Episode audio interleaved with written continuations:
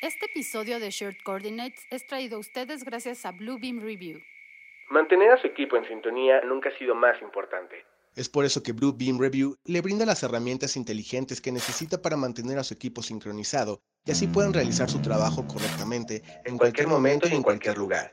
Review es el mejor software de colaboración de su clase en el mercado, diseñado para que los profesionales de las industrias de arquitectura, ingeniería y construcción lo utilicen durante todo el ciclo de vida de un proyecto de construcción. Un lugar centralizado para crear, anotar y compartir documentos, de modo que los proyectos siempre estén bien encaminados desde su concepción hasta su entrega. Descubre Bluebeam. Shared Coordinates, un podcast con una mezcla de ingenio, experiencia e innovación. Un espacio donde la tecnología, el diseño, la arquitectura, ingeniería y construcción son un tema en común. Ideas, conceptos, experiencias, flujos de trabajo, noticias y conocimiento aplicado. Todo en un solo lugar. Coordenadas compartidas.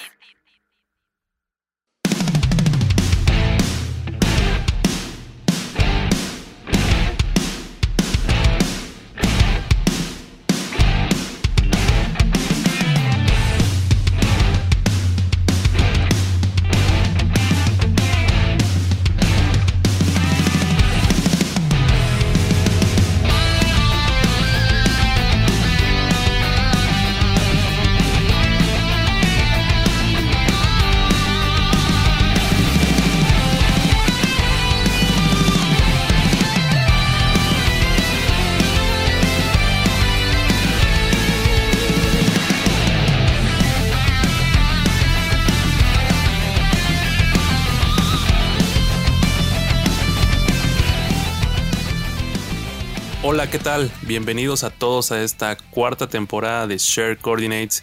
Mi nombre es Luis Manuel Sánchez y como siempre me acompaña mi buen amigo y co-conductor Pablo Medina. Pablo, ¿qué tal? ¿Qué dicen las cosas por allá en San Diego, California? Estamos muy bien acá, Luis. Este clima perfecto como siempre. Aquí la tierra del clima perfecto. Eh, pero, pero muy bien acá en California. Um, feliz y contento de tener otro, otro episodio con ustedes, amigos.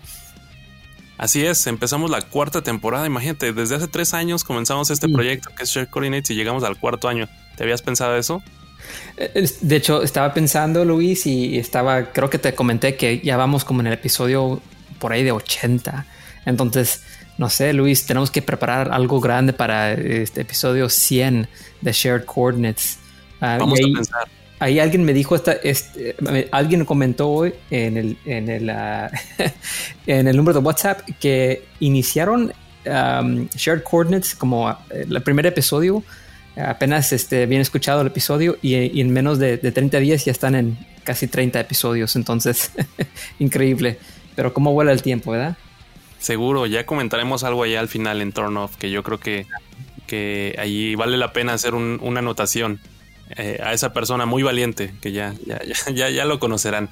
Sin embargo, eh, pues bueno, para iniciar un poquito esto, ya saben que, eh, pues bueno, nos gusta mucho la cultura pop. Vamos a empezar con, con cosas realmente, pues fuera de eh, el tema principal de este podcast, pero creo que es interesante repasarlas. Por ahí, la música que escucharon de introducción es de un videojuego, ya saben que nos gusta la, la cultura pop, que se llama F-Zero, seguramente muchos lo jugaron y pues bueno, yo lo puse como referencia porque si alguno de ustedes lo jugó en sus múltiples versiones, porque estuvo en Super Nintendo, en Nintendo 64 y también creo que en GameCube, eh, pues bueno, se trata acerca del futuro y las carreras en ciudades futuristas, entonces viene muy de la mano para el tema del día de hoy en el episodio número 32, Beyond Smart Cities. Pero hablemos un poquito de, de cultura pop, Pablo, ¿qué has estado viendo últimamente? Um, bueno, comentamos antes, Luis, que este, este, igual como tú, estoy terminando la, la cuarta temporada de, de Cobra Kai.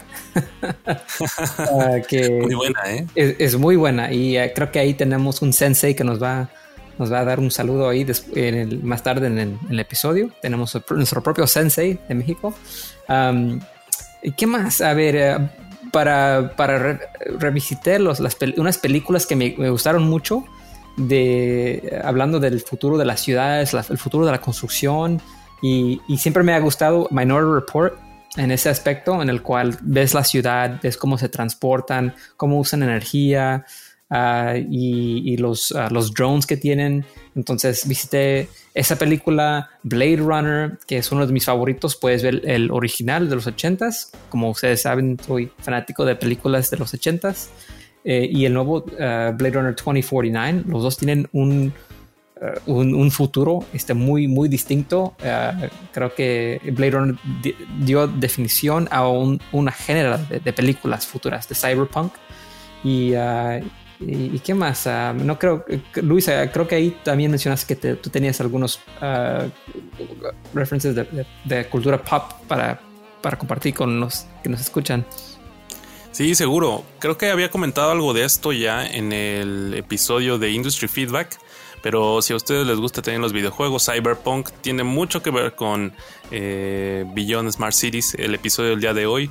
Dense una vuelta, de nuevo se los recomiendo. Eh, sobre todo si tienen una tarjeta gráfica Nvidia RTX, dense una vuelta por ese, por ese, por ese juego. Eh, por ahí Pablo ya había mencionado cosas interesantes. Minority Report muy buena, yo también la recomiendo, Pablo. Gran elección. Y vamos a la, a la pregunta de, del día de hoy, que ha estado creo que en redes sociales, ha sido el tren y digamos que el tema principal en muchas discusiones en, en hilos. Yo, yo, he visto hilos de, de, Twitter y también he visto algunos este, discusiones bastante interesantes sobre eh, Godzilla vs. King Kong. ¿Tú qué opinas, Pablo? ¿A quién le vas? King Kong. King Kong. para mí no es ni una pregunta, ¿ok? King Kong tiene más experiencia viene de este planeta, ok, King Kong, y, no sé, no sé, identifico más con él. Quizás. Yo soy Team Godzilla.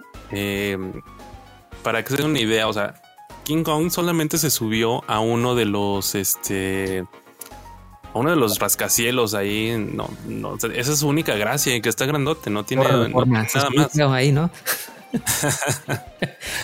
Pero yo a mi favor puedo decir que Godzilla derrotó al eh, Rey Ghidorah. Entonces, para todos aquellos que no son muy fans de, Godzilla, por ahí busquen Rey Ghidorah y van a ver a qué tipo de monstruos se enfrenta Godzilla. Entonces, va, a ser pan comido que le gane a King Kong. Mm, vamos a ver, vamos a ver. Y bueno, ya para cerrar un poco este pequeño segmento de cultura pop, Pasó algo muy interesante con GameStop eh, y Pablo seguramente nos tiene un poco más de contexto porque él está allá.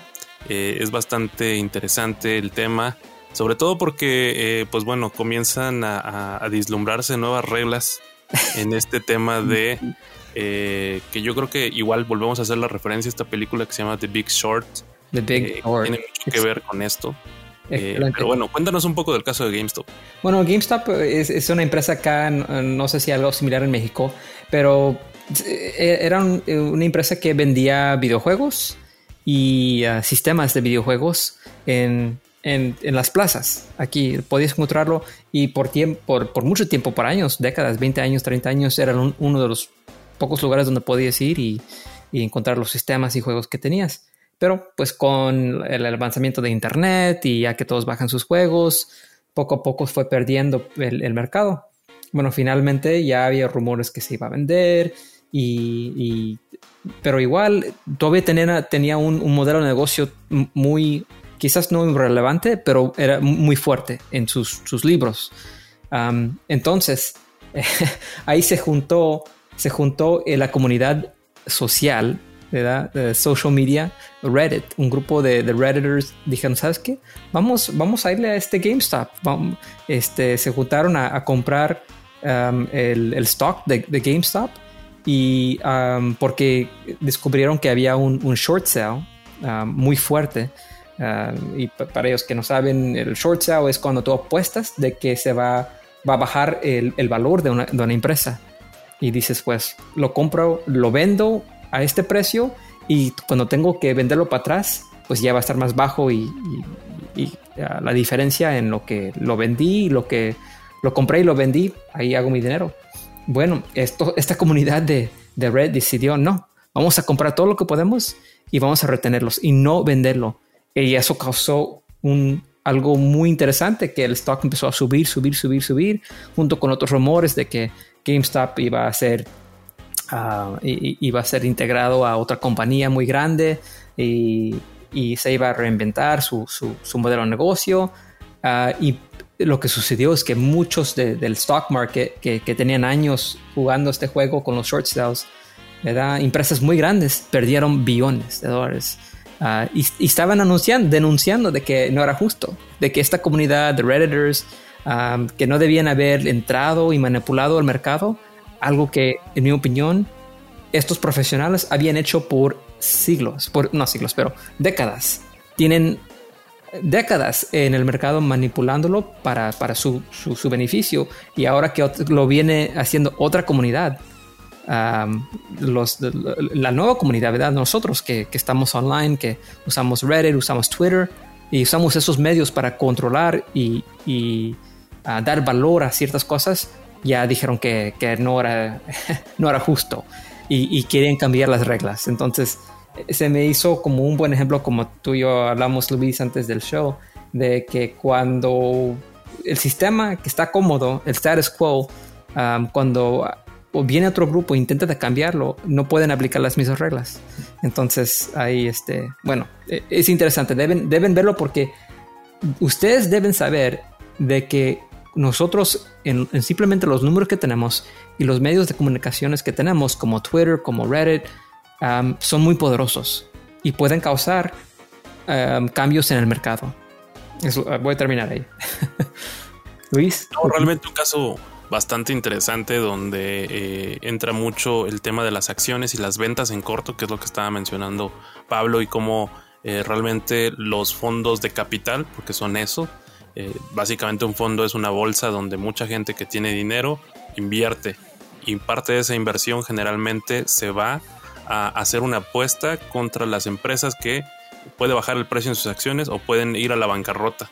Si tú ganas esa apuesta, obviamente vas a tener mucho más dinero del que tú invertiste comprando acciones. Pero lo que sucedió aquí fue algo que nunca había pasado en ningún lugar y es que la comunidad se unió para eh, de alguna manera hacer que esto que parecía injusto, como lo dice Pablo, que venían haciéndolo siempre hace mucho tiempo, eh, apostando contra las, las, empresas, eh, tratar de cambiar el lado de la moneda, lo lograron y ahora que pueden ver que hay una competencia, creen que las eh, reglas no son equitativas y están tratando de cambiarlo porque perdieron mucho dinero. Entonces es interesante cómo se, se, dan este tipo de acciones en la comunidad y sobre todo que seguramente es la primera de muchas, ¿no? Por ahí también hubo un caso interesante con BlackBerry eh, que parecía que estaba sufriendo lo mismo. BlackBerry, eh, pues yo era fan de BlackBerry, pero este es interesante qué es lo que está sucediendo y así como sucedió en la bolsa de Estados Unidos, seguramente lo vamos a ver eh, replicarse en algunas de las otras bolsas del resto del mundo. Pero bueno, esto es simplemente como cultura general que queríamos hablar y que nos pareció interesante porque está involucrada con el tema tecnológico, lo que pasa con pues básicamente la conexión que tenemos todos y de ahí yo creo que nos podemos desprender ya a lo que va a ser el tema principal de este episodio. ¿Qué opinas, Pablo? Ya, creo que es, tiempo de, ir, seguir con, el episodio. Vamos a hablar un poco acerca de eh, las ciudades inteligentes, eh, como ustedes ya lo habrán visto y habrán escuchado en la publicidad del podcast. Y pues creo que lo más importante es iniciar y hablar un poco acerca de la definición de qué es una ciudad inteligente, ¿no? Por ahí sabemos que hemos hablado de modelos BIM, del uso de la tecnología dentro de la industria, de la arquitectura, ingeniería y construcción, pero realmente, ¿qué de lo que estamos haciendo está afectando más allá de eh, construir un proyecto de una manera más eficiente, de ahorrar tiempo, de ahorrar costos, de ahorrar energía. Pero ¿hacia dónde va encaminado todo eso que estamos haciendo tratando de mejorar los procesos dentro de nuestra industria? Y creo que es importante alcanzar a ver más allá de un solo árbol, ver el bosque, ¿no? Ver el bosque completo, hacia dónde va todo esto que estamos haciendo, el uso de tecnología. Y creo que con lo que deberíamos empezar y, me gustaría dar una pequeña, eh, eh, pues digamos, eh, definición de lo que es una ciudad inteligente y creo que de aquí podemos partir. Y es que creo que en lo general se podría entender como una ciudad inteligente una ciudad que mediante, digamos que el, uso de la tecnología proporciona servicios y resuelve cuestiones urbanas dentro de una urbe. Una ciudad inteligente es aquella, entre otras cosas, que pues puede facilitar la movilidad, mejorar eh, los servicios sociales, eh, es sostenible y da voz a los ciudadanos, que eso va bastante de la mano con esto que estábamos hablando, ¿no? Entonces creo que ahí, eh, digo, sería una definición como muy, muy pequeña y hasta cierto punto como muy compacta, pero creo que más o menos por ahí va. ¿Tú tenías por ahí alguna otra idea, Pablo? no, Luis, este, me gusta mucho que mencionaste que tenemos que debemos de, incluir que escucha la voz de los ciudadanos, ah, porque sin la voz de los ciudadanos es como ignorar el mercado ignorar de lo que está pasando y, la gente en la ciudad. Y hemos visto, hemos visto que muchas ciudades, mucha, la población de muchas ciudades grandes se frustran. Se frustran con la ciudad, se frustran con el gobierno y ahí empiezan muchos problemas de, injusticia, de social justice. Y a, menos que la ciudad está captando eso, lo está escuchando y hay manera de digestionarlo y aplicar eso a cómo construimos, a cómo cambiamos, entonces esa ciudad tiene pues está destinado a, ir a, no sé, a, ir al, no, no, a la ruina, pero hay muchas ciudades que podemos ver en el cual nadie quiere vivir ahí. ¿verdad? Eh, se, ve, se escucha cuando ciertas ciudades que no están progresando. Entonces, eso es muy, muy importante, un aspecto que mencionaste, Luis.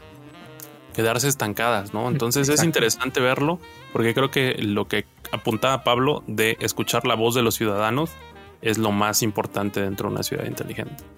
Y eh, simplemente para hacer una recapitulación rápido, más allá de esta definición que estamos dando, vamos a, vamos a dividir eh, el análisis de la ciudad inteligente en seis puntos y es lo que vamos a ir viendo a lo largo de este, de este episodio. El primero va a ser diseño y tecnología, seguido por la revolución de la movilidad y la robótica urbana. Después vamos a hablar un poco de la transformación de la forma de vivir y trabajar dentro de las ciudades aplicando la robótica, la prefabricación y el Internet de las Cosas, que también es bastante interesante y va muy de la mano de esto. Eh, después vamos a ver eh, cómo de alguna manera afecta a la red de vecindarios o colonias dentro de eh, pues una ciudad, la inteligencia artificial y sistemas emergentes, que vamos a platicar un poquito más de ello. Y también abordar el tema de comunidades sustentables, producción local y bajo consumo, y por último, las formas de gobierno. Pero me gustaría apuntar un poco aquí antes de comenzar este análisis. Pablo nos tenía una sorpresa porque, eh, pues bueno, tratando de refrescar también el formato y, de traer cosas nuevas, de no siempre ser lo mismo, eh, nos encontramos con algo, pues digamos que una historia, pero Pablo nos va a contar un poquito más de eso que traemos para ustedes. Ya, este, este año iniciamos ah, en mi empresa con un ejercicio que, que la verdad, la verdad, este, tuvo mucho impacto en, mí, en mi punto de vista. Y mi jefe nos preguntó, yo quiero que ustedes se imaginan el futuro de, la construcción eh, y el ambiente de ese futuro dentro de 20 años, 2030, 2040. Y, intentan de usar lo que está sucediendo hoy en día y los, los trends que estamos viendo eh, en la construcción, en la tecnología, y escriben una historia de ciencia ficción, que no es tanto ciencia ficción, porque estás, estás usando eh, de, lo que está sucediendo hoy en día y las eh, tecnologías emergentes para contar esa historia. Entonces, pues un grupo de cinco o seis de nosotros empezamos a escribir y, ah, mi jefe, que ah, vivió en México, de hecho, ah, y trabajó dos años ahí, construyendo y es, de aquí Estados Unidos, pero él conocía ciudades grandes y conoce como el ambiente y él, escribió una historia que, nos encantó, de hecho, y mucho de esa historia pensé y agregué mi, propio punto de vista junto con, con, ciertas cosas. Me gustó tanto el ejercicio, Luis, de que le dije a Luis, debemos de, de hacer esto un, show, um, una pequeña historia ¿verdad? De ciencia ficción. Luis siendo pues súper súper bueno con todo lo que es producción de audio, dijo, ya lo tengo. Vamos a convertir esta pequeña historia de ciencia ficción a una historia, un, uh, un, audio program, ¿verdad? Como una historia producido y, y, ahí este, van a escuchar la historia de ciencia ficción. Podemos decirle construcción science fiction, Luis. No sé cómo, cómo qué ponerle el título. Quizás somos los primeros de que se enfoquen en este género de, de ciencia ficción. Un nuevo género. Sí, exacto. Eh, pues, la verdad es que eh, la elección de Pablo fue muy atinada para el tema que estamos hablando el día de hoy. Y es que eh, estamos hablando de un futuro conectado, de ciudades inteligentes. Pero, ¿qué sucedería si volteáramos a ver eso a nuestra industria? ¿Cómo sería una industria donde la tecnología ha avanzado tanto y todo está tan conectado que eh, realmente funciona de una manera totalmente distinta? Y muchas de las, eh, digamos, pensamientos que vienen en este relato es algo que yo creo que no es tan loco y que mm, seguramente en un par de décadas podremos ver eh, realizado. Pero creo que podríamos escucharla, Pablo, ¿no es así? Así es, amigos. Ustedes son los primeros que escuchan algo así en todos los podcasts que hay en español de AEC. Aquí en Share Corners es el único que te, trae este tipo de historia, de conexión y de, pues, eh, de, para ofrecer, como dijo Luis, algo diferente a ustedes. Esperamos que, les gusta y nos encantaría saber cómo, eh, tener su, su feedback de esta historia. Me levanto de la cama alrededor de las 6 a.m. Aún me gusta despertar temprano, a pesar de que la mayoría de la industria de la construcción se mudó a fábricas bajo techo hace años, y los horarios son básicamente de 24 horas los 7 días de la semana, lo que permite que cualquier trabajador decida qué turno desea tener. No puedo creer que nuestro horario de trabajo alguna vez estuvo controlado por cosas tan impredecibles, como la luz del día, el clima o las temporadas de enfermedades estacionales. Me doy una ducha rápida, con una tecnología de 30 segundos de vapor mezclado con agua y jabón. Se requiere que todas las casas nuevas, recién construidas, reduzcan el consumo de agua a solo 40 litros por día. No parece mucho, pero hoy en día la tecnología aplicada al agua me deja mucho más limpia que cualquiera de los métodos anteriores para ducharme. 40 litros al día es agua más que suficiente hoy, gracias a que la tecnología nos ha ayudado a controlar mucho el consumo de este vital líquido. ¿Pueden creer que solíamos gastar más de 400 litros al día en una casa? Parece que fue hace mucho tiempo, pero lo recuerdo muy bien.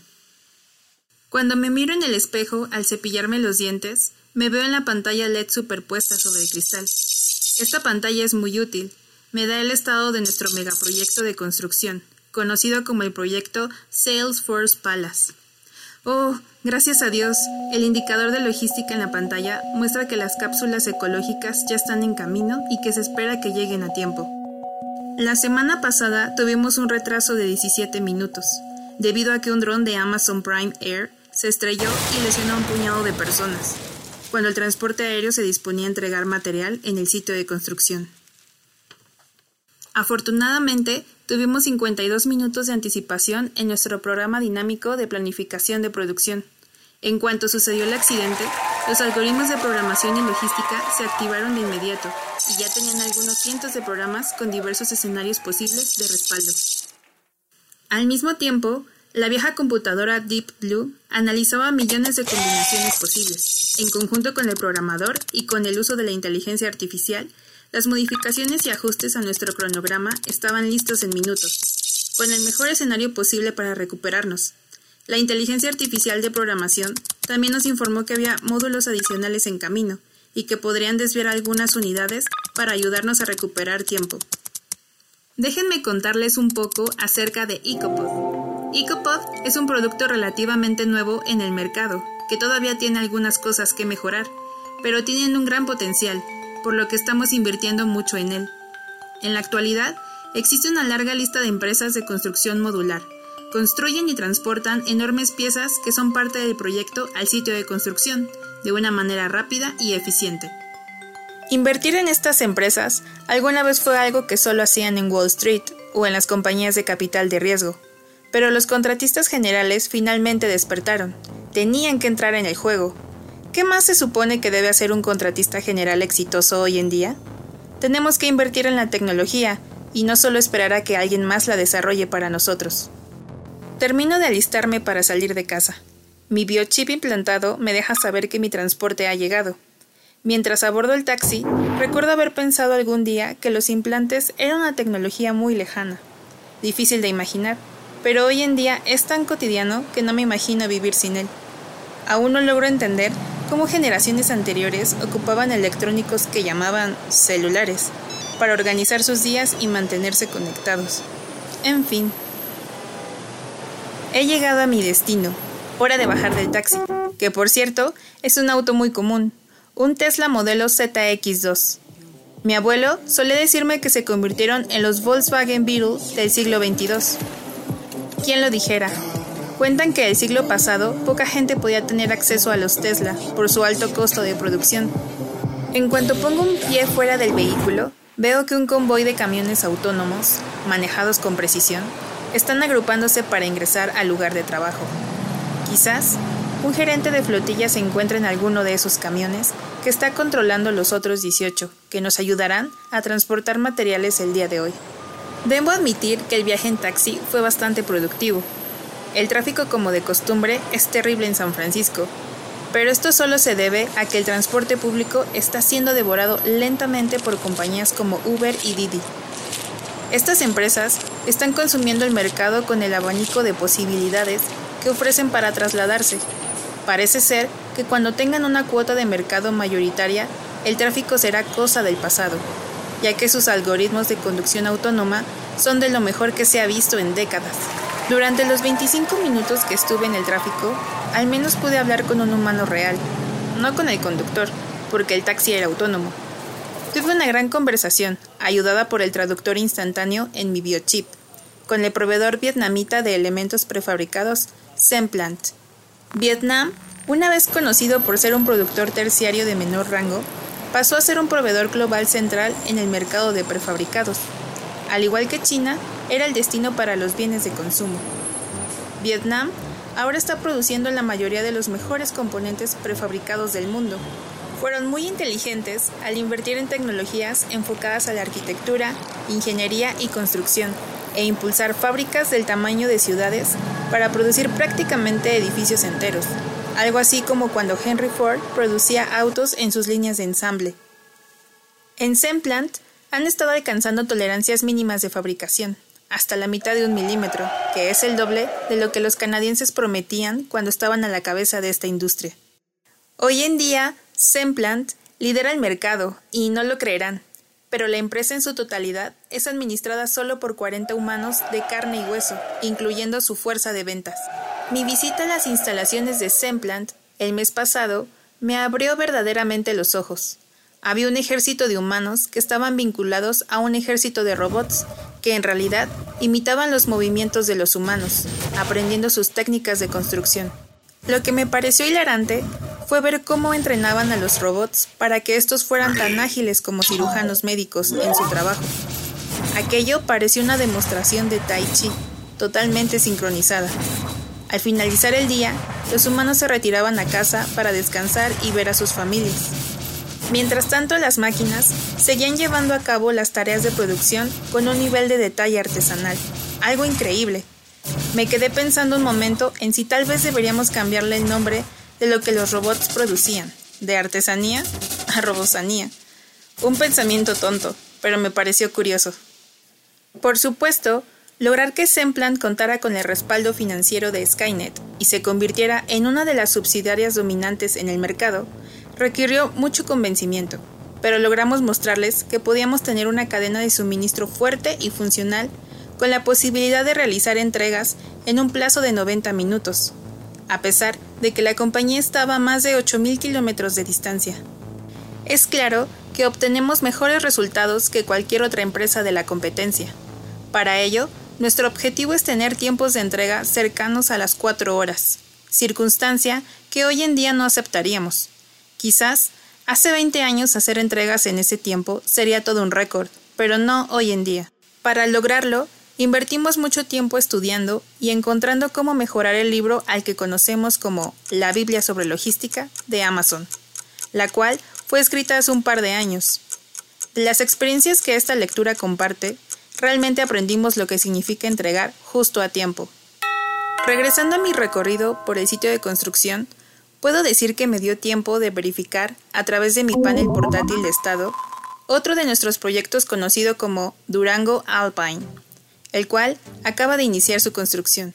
Principalmente, utilizo el panel de estado para verificar todo, desde entregas hasta daños en el estatus de presentación y aprobación. Algo llama mi atención en los números, y puedo ver que no todo anda bien. La mayoría de los problemas reportados en Durango Alpine ha sido con un nuevo subcontratista. Este subcontratista no cumplía del todo con nuestro perfil de proveedor ideal, pero debido a los requisitos de contratación del gobierno, teníamos que trabajar con él. Todos nuestros proveedores típicos de alta gama han sido preseleccionados desde hace años, cumpliendo con rigurosos estándares de verificación de datos y lo más nuevo en políticas de estandarización ISO, las cuales obligan a que los subcontratistas informen los indicadores de desempeño para cada trabajo. Todos los subcontratistas que deseen trabajar en cualquier parte del mundo deben tener un perfil actualizado continuamente. Su perfil es el filtro que los califica o los descalifica casi de inmediato para cualquier proyecto que quieran postularse. Esta acción ha hecho que la gestión de subcontratistas sea mucho más fácil que en los viejos tiempos. Anteriormente, teníamos que llamar a un subcontratista para obtener su información y ponerla en el sistema, esperando que ésta fuera correcta y actualizada. Sin embargo, siempre teníamos la incertidumbre de saber si era el indicado para el trabajo. Algunas veces acertábamos y otras no. Por último, revisé el cronograma 4D para Durango Alpine. Vaya, no puedo decir si estoy mirando el programa 4D o estoy mirando una cámara colocada fuera del sitio de construcción, transmitiendo en tiempo real. Con los avances de la visualización gráfica de procesamiento en computadoras cuánticas, ahora todo parece fotorrealista. Verifico dos veces, solo para asegurarme de que estoy mirando a la cámara y no a un modelo 3D. Cierro mi tableta y salgo del panel de estado. Pienso y sonrío. La vida como TPM es buena, si se preguntan qué es un TPM, significa gerente de proyecto técnico integrado. Continuando con mi día, me resulta gracioso recordar cuando intentábamos por primera vez usar el título anterior, gerente de diseño integrado. La Haya nos demandó. Básicamente, se convirtió en política de la compañía que nadie podía usar la palabra diseño en su título, sin tener una licencia de la Haya. Es curioso, ¿no? Es una pena lo que le ha pasado a la profesión de la arquitectura clásica. A través de los avances tecnológicos, del aprendizaje, el diseño automatizado y el diseño paramétrico, se han resuelto muchos de los problemas más complejos y técnicos. Algunos piensan que se está arruinando el sentimiento del diseño creativo, pero en mi opinión, así como la de muchos nuevos arquitectos razonables, el diseño en realidad ha mejorado con este tipo de herramientas. Pero, aún así, las escuelas de arquitectura siguen produciendo arquitectos como si los días de gloria de la arquitectura estuvieran por regresar. Realmente, a menos que estés diseñando una casa personalizada de mil millones de dólares para alguien, la mayoría de los esfuerzos de arquitectura se centran en el diseño de la fachada. Todo lo demás en el interior del edificio se diseña mediante algoritmos y utiliza el aprendizaje automático para diseñar espacios de la manera más eficiente posible. La coordinación BIM ya ni siquiera existe, es cosa del pasado. En el sitio de construcción, las cosas van muy bien, como debe ser. Usamos software de simulación durante varias semanas para asegurarnos de que las entregas se izan en grúas y que al colocarlas en su lugar funcionarán perfectamente en todo momento. Hoy hacemos las cosas diferentes. Antes teníamos miedo de que las cápsulas de 4 toneladas de Semplant se atascaran mientras eran izadas a 40 pisos de altura. Esto debido a la logística de construcción, mediante la cual el trabajo era manual y controlado por unos pocos trabajadores, que intentaban colocar las cápsulas en su lugar, tirando de ellas con la ayuda del operador de la grúa. Hoy en día ejecutamos simulaciones de instalación una y otra vez para hacerlo perfecto. Aprendimos de la industria de las aerolíneas, donde las simulaciones son excelentes para entrenar a auténticos maestros. A pesar de que muchas industrias se volvieron completamente automatizadas, todavía tenemos un humano en los controles de la grúa. Incluso, con toda la locura que vi en Vietnam, con los robots y su mimética, soy escéptica de que alguna vez podamos reemplazar al ser humano para la operación de la grúa. Durante mi recorrido de inspección, alcanzo a ver al chico nuevo del proyecto. Dicen que aparentemente era una leyenda de los deportes electrónicos hace algún tiempo.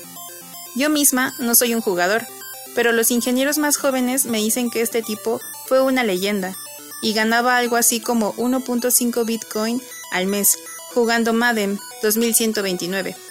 Supongo que se aburrió de jugar con bits y bytes, así que ahora ejecuta nuestro programa de simulación de grúas. Además, me parece que es muy bueno tener personas que desean estar en la construcción, desempeñándose en estos trabajos, incluso si son muy técnicos. Esto es mucho mejor que un grupo de personas que se vieron obligadas a entrar en la industria debido a las circunstancias de la vida o por necesidad. Debo admitir que el muchacho es realmente bueno. Está mejorando con la práctica y las sesiones de simulación, las cuales practica de 4 a 5 veces por semana. Una vez más, reviso el panel del estado del proyecto. Los datos actualizados en tiempo real me muestran que estamos con un avance de aproximadamente un 34.67%. Con la tranquilidad de tener un buen avance, me doy una vuelta por el lugar y hago ping a Shanti y al superintendente. Shanti es uno de los científicos de datos del sitio. Hace unos años, todos en la industria se dieron cuenta de que no se puede tener una empresa de construcción que compita en el mercado global sin ser flexible y mejorar a diario. Para eso se necesitan datos todos los días, grandes cantidades de datos para predecir y ver patrones en la cadena de suministro. Es extraño cómo de la nada hubo un boom en el mercado, ya que se comenzó a contratar científicos de datos para empresas de construcción. Estoy muy contenta de que los científicos de datos más inteligentes del mundo estén haciendo algo útil. En el pasado, fueron casi todos contratados por los gigantes de Silicon Valley para hacer que la gente viera anuncios e hiciera clics en la publicidad. Me parece que esto era un total desperdicio de potencial humano.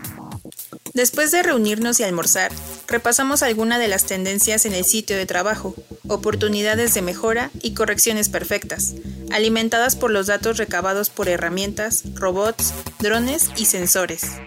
Nuestro científico de datos ahora trabaja codo a codo con el superintendente, principalmente confirmando las cosas que él ya sabe, pero ahora teniendo los datos para probarlo y tomar decisiones informadas.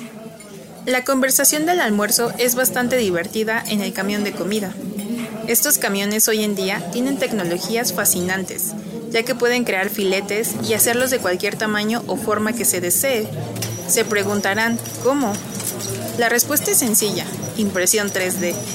No podrán creerlo, pero el tipo delante de mí en la fila se imprimió un filete que se parece a Baby Yoda. Terminando el almuerzo, me comunico con el equipo que está por iniciar un proyecto en Reno, Nevada. Hoy en día, todo el estado es básicamente una nueva red de distribución de energía. Reno es esencialmente un estado con miles de baterías gigantes del tamaño de un almacén que están enterradas. Es gracioso. Una vez, Reno era solo una ciudad desértica con leyes de apuestas. Los casinos y las apuestas básicamente la mantenían con vida, pero desde ese entonces ha estado creciendo a pasos agigantados cada año, debido al éxodo masivo de personas de estados como California y ciudades como Seattle. La fuerza laboral de esas áreas, después de la pandemia del COVID-19 en 2020, descubrieron que aún podían hacer la mayor parte de su trabajo desde casa o desde cualquier parte del mundo.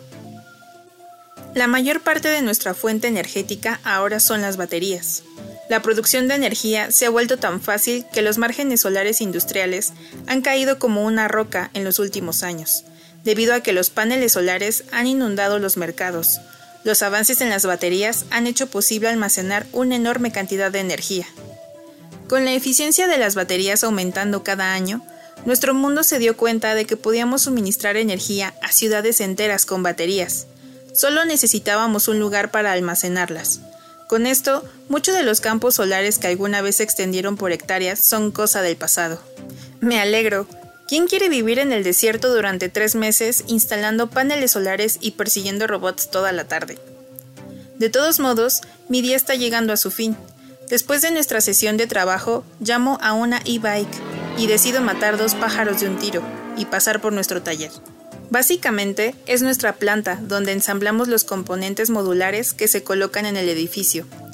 Yo lo llamo un patio. Es un regreso a los días en los que los cientos de carpinteros y trabajadores clavaban cimbra todo el día, pero hoy en día es más como un laboratorio de científico loco. Este patio se ha centrado casi exclusivamente para producir elementos de madera en masa que no contengan ningún metal, ni siquiera para las juntas. Trayvon es uno de nuestros científicos locos, residente actual del patio. Es aparentemente un fanático de la carpintería tradicional japonesa, y halló cómo hacer un enrutador que realice todo tipo de acrobacias para crear una viga de madera increíblemente complicada y fuerte, sin necesidad de sujetadores de acero. Creo que será increíble ver cómo esos gigantescos paneles que se encuentran en el patio se colocarán en su lugar en los sitios de trabajo en cuestión de horas.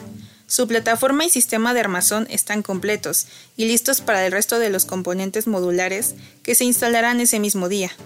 Sé que suena loco, pero no puedo imaginar cómo en el siglo XX podían construir sin la ayuda de toda esta tecnología. Así termina mi día laboral, un día común en febrero de 2145. Tomé mi e-bike nuevamente, conduje a casa y concluí mi viaje. Abrí la puerta del refrigerador, tomé una pizza deshidratada, la metí en el horno de hidratación y disfruté el resto del día con mi familia.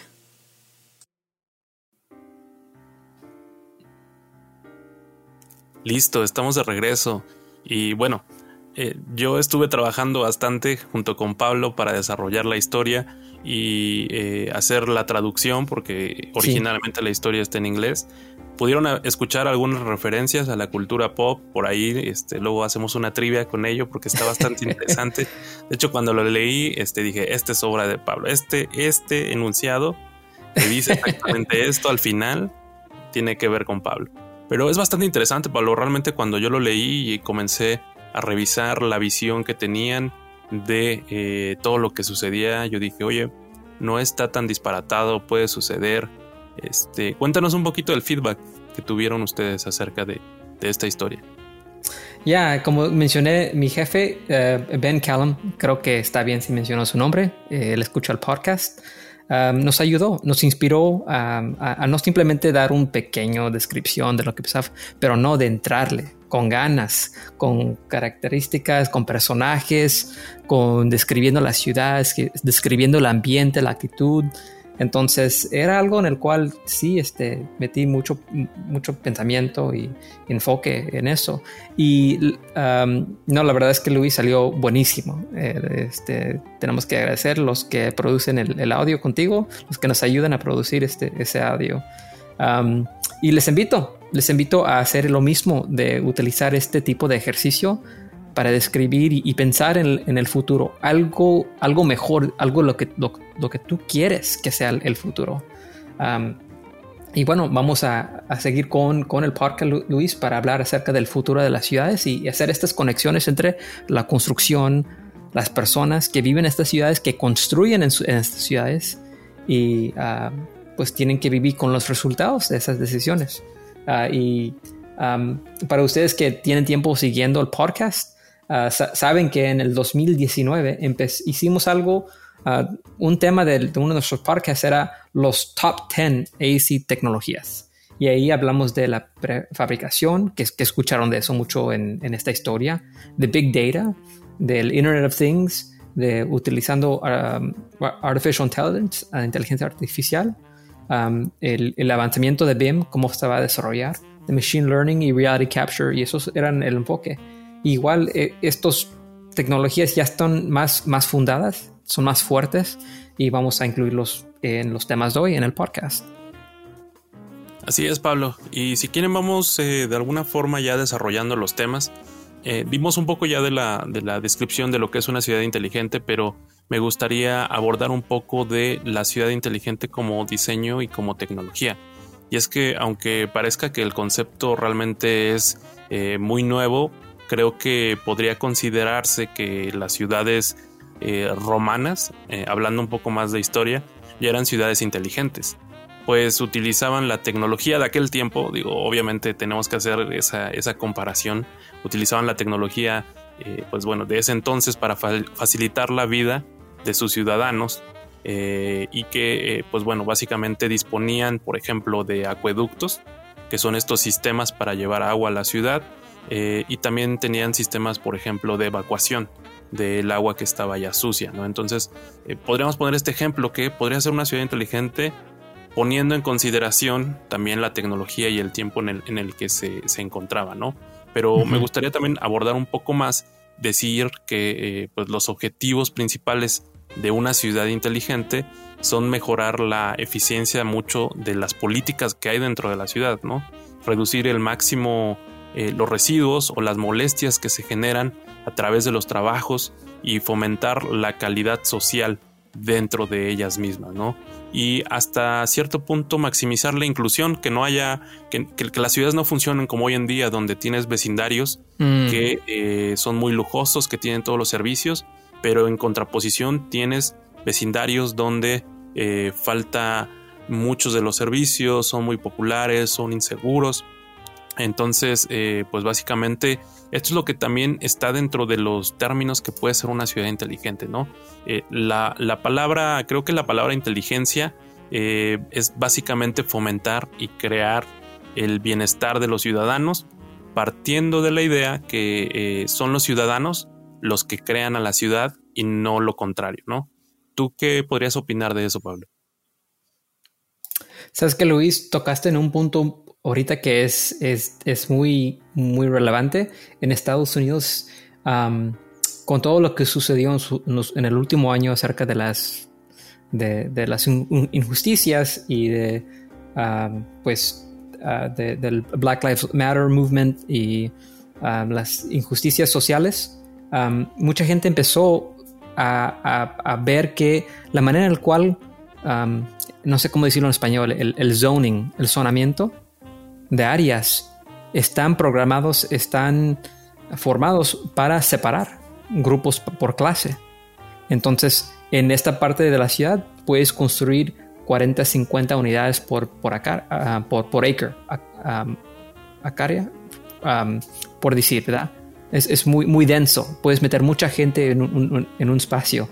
Eh, y en, otras áreas de la ciudad donde viven pues la gente con más influencia, con más dinero, decían, no, aquí no puedes construir, va a ser, va a ser una casa por, no sé, a 5 mil metros cuadrados. ¿Verdad? una cantidad enorme para una casa. Y así empezaron a dividir los terrenos de esa manera. Y lo que sucedió en el tiempo era que pues, las personas con medios medios, con menos medios, se, iban a esas áreas cuando había más gente, había más crimen y por, por haber más gente, más crimen, menos servicios. Y las personas con dinero pues se iban fuera de la ciudad un poquito donde tenían más áreas para construir y si tú querías construir en tu, en tu terreno más, ¿no? sabes que quiero poner aquí una casa para otra casa o un apartamento, decían no puedes. Y ahora en Estados Unidos muchas ciudades están quitando esa regla. Debemos dejar las personas construir porque en esa manera se va a mezclar los grupos sin, sin tener, sin tener eh, cuando tienes una zona muy, muy, con muchas restricciones como tenemos en Estados Unidos aquí, que tienen más de 200 años desde cuando fueron escritos esas reglas de, de, zoning, terminas causando eh, pues estos, estos grupos, estos vecindarios, y, se, se, nota, se nota muy drásticamente ese impacto que ha tenido. Entonces, eh, pues quería mencionar eso, que en el futuro y en las ciudades modernas que se están haciendo en otros países como uh, South Korea, puedes ver que están mezclando todas las zonas juntas. Trabajo, vivienda, escuela y comercial. Para tener esa separación. Y esa separación también causa muchos problemas con tráfico, con estación y, crimen y, eso. Entonces, uh, es, bueno, es un buen punto para empezar el, el episodio. Así es. Yo creo que eh, lo que tú tocas eh, hoy en día es muy interesante, el tema de la zonificación. Y citando un ejemplo, por ejemplo, en Estados Unidos eh, podríamos poner la ciudad de Los Ángeles.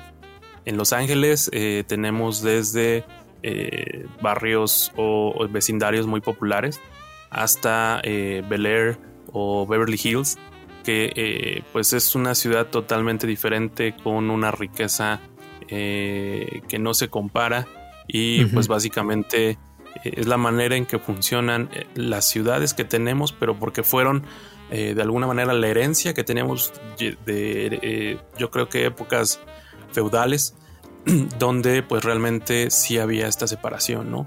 Y para el diseño y la tecnología de una, de una ciudad inteligente hoy en día, este es uno de los puntos clave. Ya simplemente para cerrar este tema de diseño y tecnología, eh, creo que la ciudad debe de estar conectada con los ciudadanos.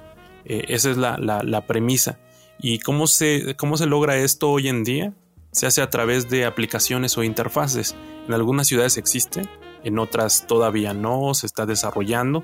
Eh, pues básicamente lo que hacen hoy en día las ciudades inteligentes, porque hoy en día ya tenemos ciudades inteligentes hasta cierto punto, es que utilizan herramientas para recopilar datos en tiempo real del estado del tráfico, de la calidad del aire, de la calidad del agua, eh, del índice de radiación solar, entre muchas otras cosas, ¿no? Podremos mencionar muchas maneras de eh, tratar de rastrear qué es lo que está sucediendo en la ciudad. Y con estos datos, los gobiernos hoy en día pueden actuar de forma inmediata para solucionar cualquier problema. Pero la solución del problema va de nuevo enfocada a solucionar el problema del ciudadano, de la gente que habita esta ciudad, ¿no? Entonces creo que ese es el punto clave. Y si estamos pensando en diseñar una ciudad inteligente a través de tecnología, la piedra angular es del ciudadano. Así es, así es. E, y, si compramos eso en paralelo a cómo, cómo, diseñamos nuestros sistemas y nuestros edificios, empezamos con ciertas cosas que, sabemos que tienen que cambiar en nuestra industria de construcción y arquitectura y, ingeniería. Y es, como mencionamos en otro episodio, tenemos que colectar información y tener un estándar, un benchmark primero si es que queremos tener un día la, construcción y verlo en un nivel tal como pues manufacturando uh, carros o, otros objetos, si queremos llegar a ese punto este, de fabricación, tenemos que empezar con los estándares. Tenemos que optimizar esos, estos sistemas que tenemos hoy en día. Um, lo, intentamos hacer hoy en día, Luis, con, con BIM, con Clash Management, con de ver que, está diseñado en una manera que, que es que no hay conflictos con los sistemas, pero igual, pues, eh, igual es, mucho esfuerzo y mucho retrabajo del diseño. Entonces tenemos que, cambiar o mejorar eso. Después tenemos que avanzar eso. En Estados Unidos eh, y en muchas partes del mundo se, está utilizando algo que, que, a mí me ha gustado mucho estudiar, es Advanced Work Packages. Es ver, tal como ves una comunidad, no, no, no ves la, la, la ciudad entera, lo ves por vecindarios y qué necesita ese vecindario, esa área. Eh, el, uso de Advanced Work Packages para ustedes que están interesados pueden ir buscar más información en, ah, o, hablar con nuestros amigos de Lean the Way. Pero Advanced Work Packages es una manera de dividir el diseño en pequeños paquetes y en esos paquetes enfocarse en la, ingeniería, la construcción y todo lo que necesita por área y por paquete. Y es una manera totalmente como avanzado y diferente de entregar un proyecto en paquetes. entonces estaba pensando en eso, Luis, cuando estábamos viendo los estándares y la información que vamos a utilizar en el futuro para desarrollar estas ciudades. También en paralelo debemos pensar y enfocarnos más en cómo diseñamos, diseñando ya para un sistema de, DFMA, como mencionamos en otro, el otro podcast, Design for Manufacture and Assembly. Ah, de no, no, simplemente diseñar un sistema que alguien va a construir esa ventana, ese, exterior y va a estar encima de este otro sistema y este sistema va a estar encima de otro. Diseñarlos juntos para que sean un sistema, ¿verdad? En vez de 5, 6, 7 sistemas y cada uno de esos sistemas tiene sus detalles, cada uno de esos sistemas tiene su, su, um, su paquete de, de bid, um, donde tienes diferentes contratistas ahí apostando para quién lo va a ganar y después es, es, es caos en, en, la obra. Y si estamos, a, estamos mejorando la manera que, que diseñamos ciudades, también debemos ver eso, cómo diseñamos esos sistemas. Enfocarnos en los sistemas y desarrollarlos de esa manera en vez de la manera que lo estamos haciendo hoy en día, que pues simplemente dibujamos y, ahí dejamos que el mercado eh, entiende o interpretar esos dibujos como ellos quieren ah, y, construirlo como ellos quieren. Tienes toda la razón ahí, Pablo. Y me gustaría agregar un poco de que eh, vamos a tocar esto más adelante, vamos a desarrollarlo un poquito más. Y me gustaría pasar al tema de la revolución de la movilidad y la robótica urbana, que hoy en día creo que es interesante dentro de las ciudades inteligentes. Todo este tipo de ciudades eh, y tomando posición o aludiendo a la revolución de la movilidad, creo que podríamos tener una reflexión bastante grande, ¿no? Que por un lado tenemos que eh, el impacto de las políticas modernas, de, cómo se dicta que, debemos movernos o transportarnos hoy en día, están eh, provocando que los medios de transporte clásico que existen y que todos conocemos, el metro, los autobuses, el mismo automóvil, comiencen a cambiar. Y por otra forma, las nuevas, eh, digamos, tendencias de transporte que comienzan a existir dentro de las ciudades en conjunto con el capital, porque hay gente que está eh, invirtiendo en estas nuevas formas de movilidad, que de hecho yo podría decir que las viví en, California. Y vamos a hablar un poquito más de ello más adelante. California es eh, una de las ciudades más eco-friendly que existen y donde hay muchos digamos, eh, nuevos transportes o nuevas maneras de ir de un lugar a otro, eh, pues realmente impactan dentro de lo que sucede eh, dentro, de una, dentro de una ciudad inteligente, ¿no? Podríamos decir que las personas se desplazan por sí solas o por un medio o por un tercero para estar distribuyéndose dentro de la ciudad en núcleos habitacionales y eh, pues básicamente eso sucede también con lo que se produce dentro de la ciudad, no se tiene que transportar, no es solamente el tema de las personas, sino materiales, eh, comida, todo se tiene que transportar y se tiene que mover dentro de una ciudad. Pero aquí, ¿qué nos puedes eh, agregar un poco más, Pablo? No, Luis, vi un, vi un documento excelente en YouTube acerca de, de cómo Colombia, creo que era Bogotá o Medellín, en el cual este, hicieron un, una, oh, ¿cómo se llama? Este, un, air transit, en el cual te, subías un, un, carrito y ese carrito iba por la montaña y, ayudó muchísima gente como poder moverse, ir a las clases, a las universidades y sabiendo, y sabemos que nuestras ciudades están súper congestionados, las ciudades grandes. Tú, Luis, mejor que cualquier este, que yo, en la Ciudad de México sabes lo difícil que es moverse uno en una ciudad así de grande. los, el, programa que, inventamos y que tenemos hoy en día para transportarnos que, que confía mucho en el carro es, es un sistema que, que no es sostenible. Todos sabemos eso. Todos sabemos eso. Sin embargo, nos encanta tener esa independencia de tener nuestro propio carro, porque es, fiable.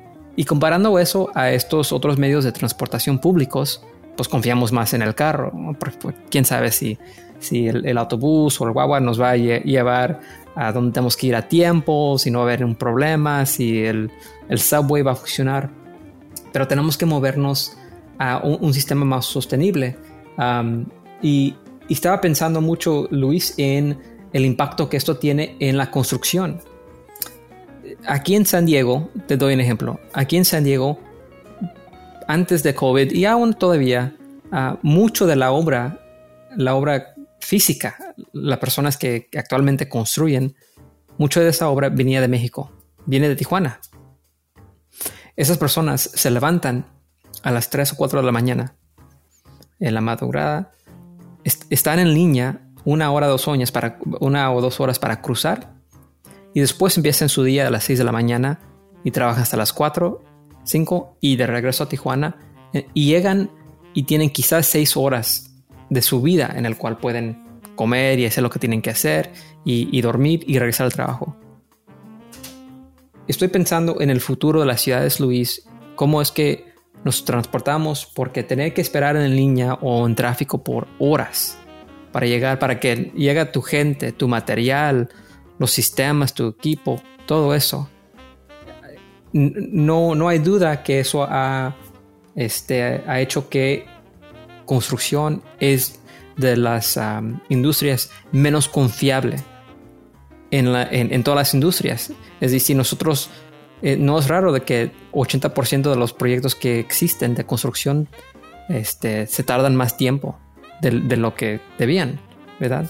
están atrasados de acuerdo con el, el schedule que hicieron y la programación. Entonces, eso es muy importante. Si, si, queremos, tenemos respeto por la gente en la ciudad, debemos invertir y las ciudades del futuro van a tener que, que tener una respuesta para este, este gran problema de que mover personas de una comunidad donde, por, decirlo de otra manera, no decirlo otra, una, una, una comunidad trabajadora, humilde o pobre, a los proyectos de construcción en la manera que estamos haciendo hoy en día no sostenible. Y mi empresa está buscando la manera de hacer eso más fácil. También nos, nos preocupa porque traer personas de horas, dos, tres horas cada día no es bueno para la salud de ellos y es, es, muy difícil ah, físicamente en ellos y nos preocupa de que cuando están viajando a casa van a tener un accidente porque están tan cansados de la, maneja, de la manejada de, de, ida y de vuelta. Creo que tienes ahí mucha razón, Pablo, en lo que estás comentando. Y para de alguna manera eh, reafirmar lo que eh, nos estás diciendo, básicamente eh, yo podría decir que pues en el plano local creo que un ciudadano es libre de eh, pues elegir cómo se mueve, ¿no? Cómo de alguna manera se va a transportar dentro de la ciudad. Eh, aunque sin embargo en los últimos años eh, podríamos decir que se ha abierto un amplio abanico de posibilidades para que los consumidores o los ciudadanos dentro de una ciudad se puedan mover y nosotros decidamos cómo queremos movernos, ¿no? A los tradicionales medios de transportación que existen en una ciudad, como podría ser el taxi, o el autobús o metro, que muchas ciudades los tienen, se han sumado muchas plataformas y empresas que ofrecen nuevos servicios de alquiler de vehículos, eh, algunos, muchos de ellos no contaminantes, eh, que, funcionan durante pues, ciertos periodos de tiempo en el día, eh, las, las, mismas motocicletas, scooters eléctricos, autos eléctricos que son para compartir. Entonces, ha habido eh, eh, un cambio en la movilidad y creo que eh, la trazabilidad mediante GPS y el seguimiento que se le puede dar a este movimiento, a este movimiento de personas o este flujo que está habiendo, sirve mucho como recolección de datos para ayudar a desarrollar mejor las ciudades, ¿no? Sus vialidades, la manera en que están diseñadas y podríamos decir, y, a mí me gustaría citar un ejemplo, ya que estuve viviendo en Los Ángeles eh, un par de años. Eh, en Los Ángeles es muy interesante ver eh, el tema de cómo funciona el transporte público, que básicamente tú tomas tu teléfono y quieres abordar el autobús, le dices en Google Maps quiero ir de tal lugar a tal lugar, Google Maps te dice, mira, para llegar a este lugar vas a necesitar abordar dos autobuses, el primero va a pasar exactamente a las 10 de la mañana. Y a las 10 de la mañana exactamente va pasando el autobús. Si el autobús se retrasa, eh, la misma aplicación te va a notificar de, oye, el autobús viene retrasado 5 minutos. O el autobús viene adelantado 3 minutos. Entonces tienes que llegar antes a la parada. Entonces, todo ese tipo de alertas eh, realmente eh, ayudan bastante como ciudadano porque tienes que transportarte. Muchas veces no tienes un automóvil, tienes que hacer eh, el uso del transporte público, pero sabes cómo llegar, sabes en qué tiempo va a pasar y esto ayuda bastante, ¿no? Por ahí también tuve la oportunidad de, visitar Silicon Valley, ahí en San Francisco.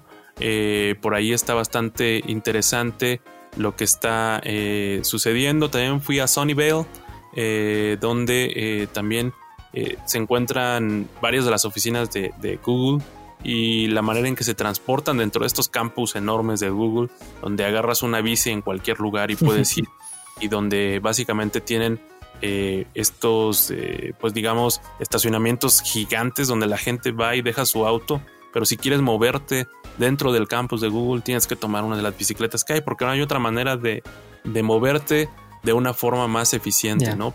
San Francisco también es una ciudad que eh, básicamente está muy conectada.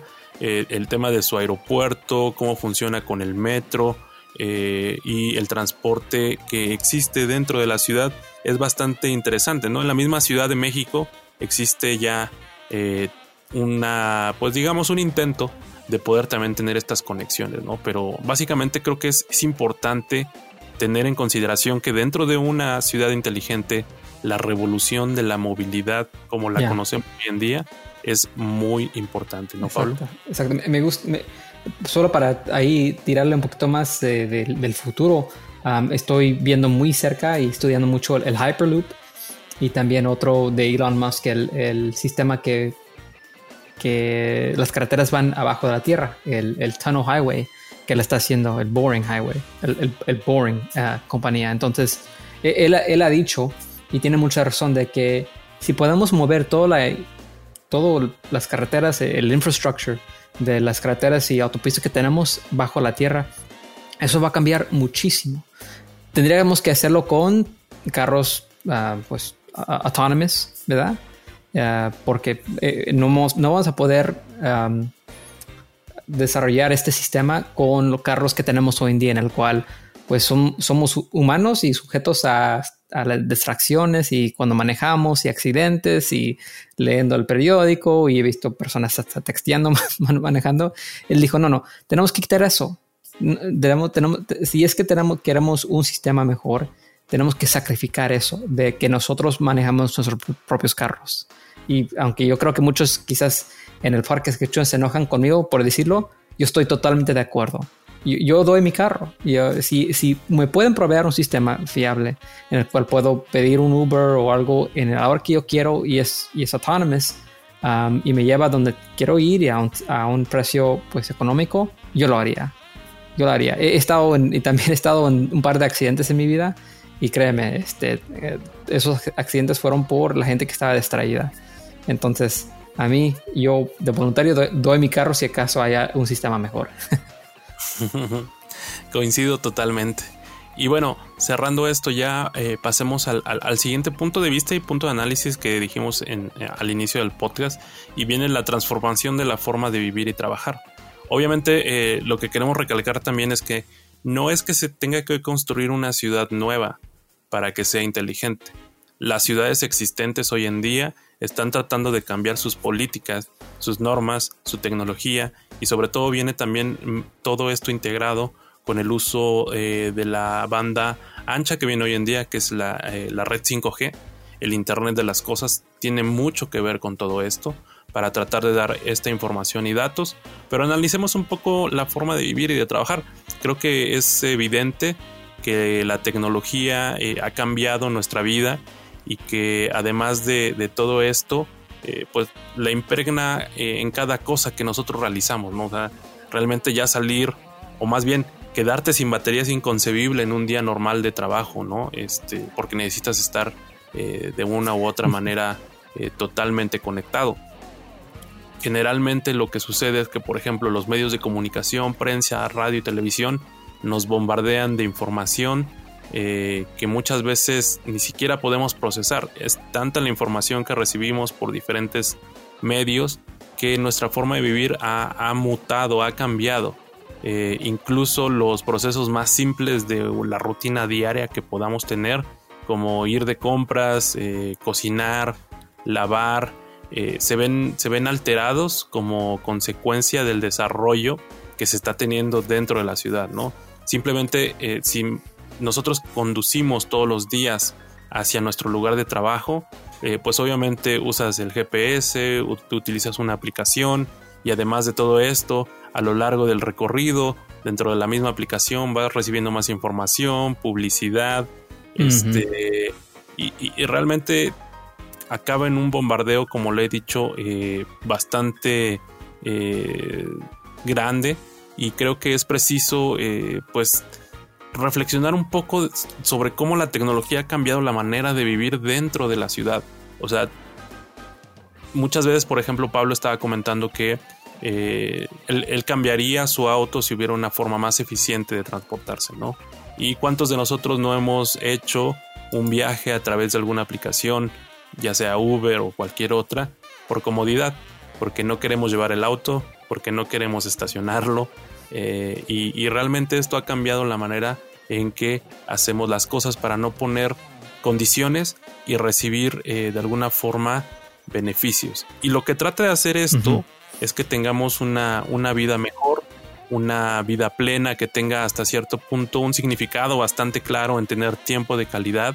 Y creo que es la medida con la que deben de, de medirse los efectos benéficos de vivir en una ciudad inteligente y que sobre todo están cambiando la forma de vivir y, trabajar básicamente, ¿no? Y ya por último, para que Pablo también dé su opinión, creo que pues en términos simples, el Internet de las cosas hace pues mucha referencia a la tendencia constante de conectar todo tipo de objetos físicos eh, al Internet, ¿no? Lo que sea.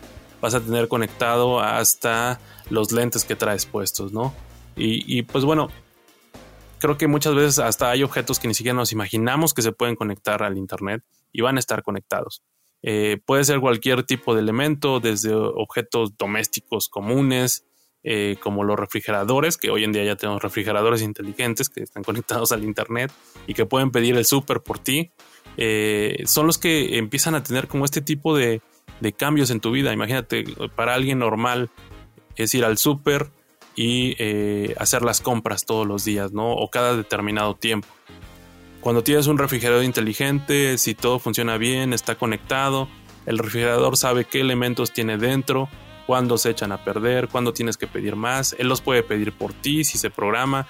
Entonces hay un cambio en la vida de la gente eh, bastante interesante que va a venir de la mano del Internet de las Cosas, ¿no? En, estricto sentido, el Internet de las Cosas es eh, recolección de datos.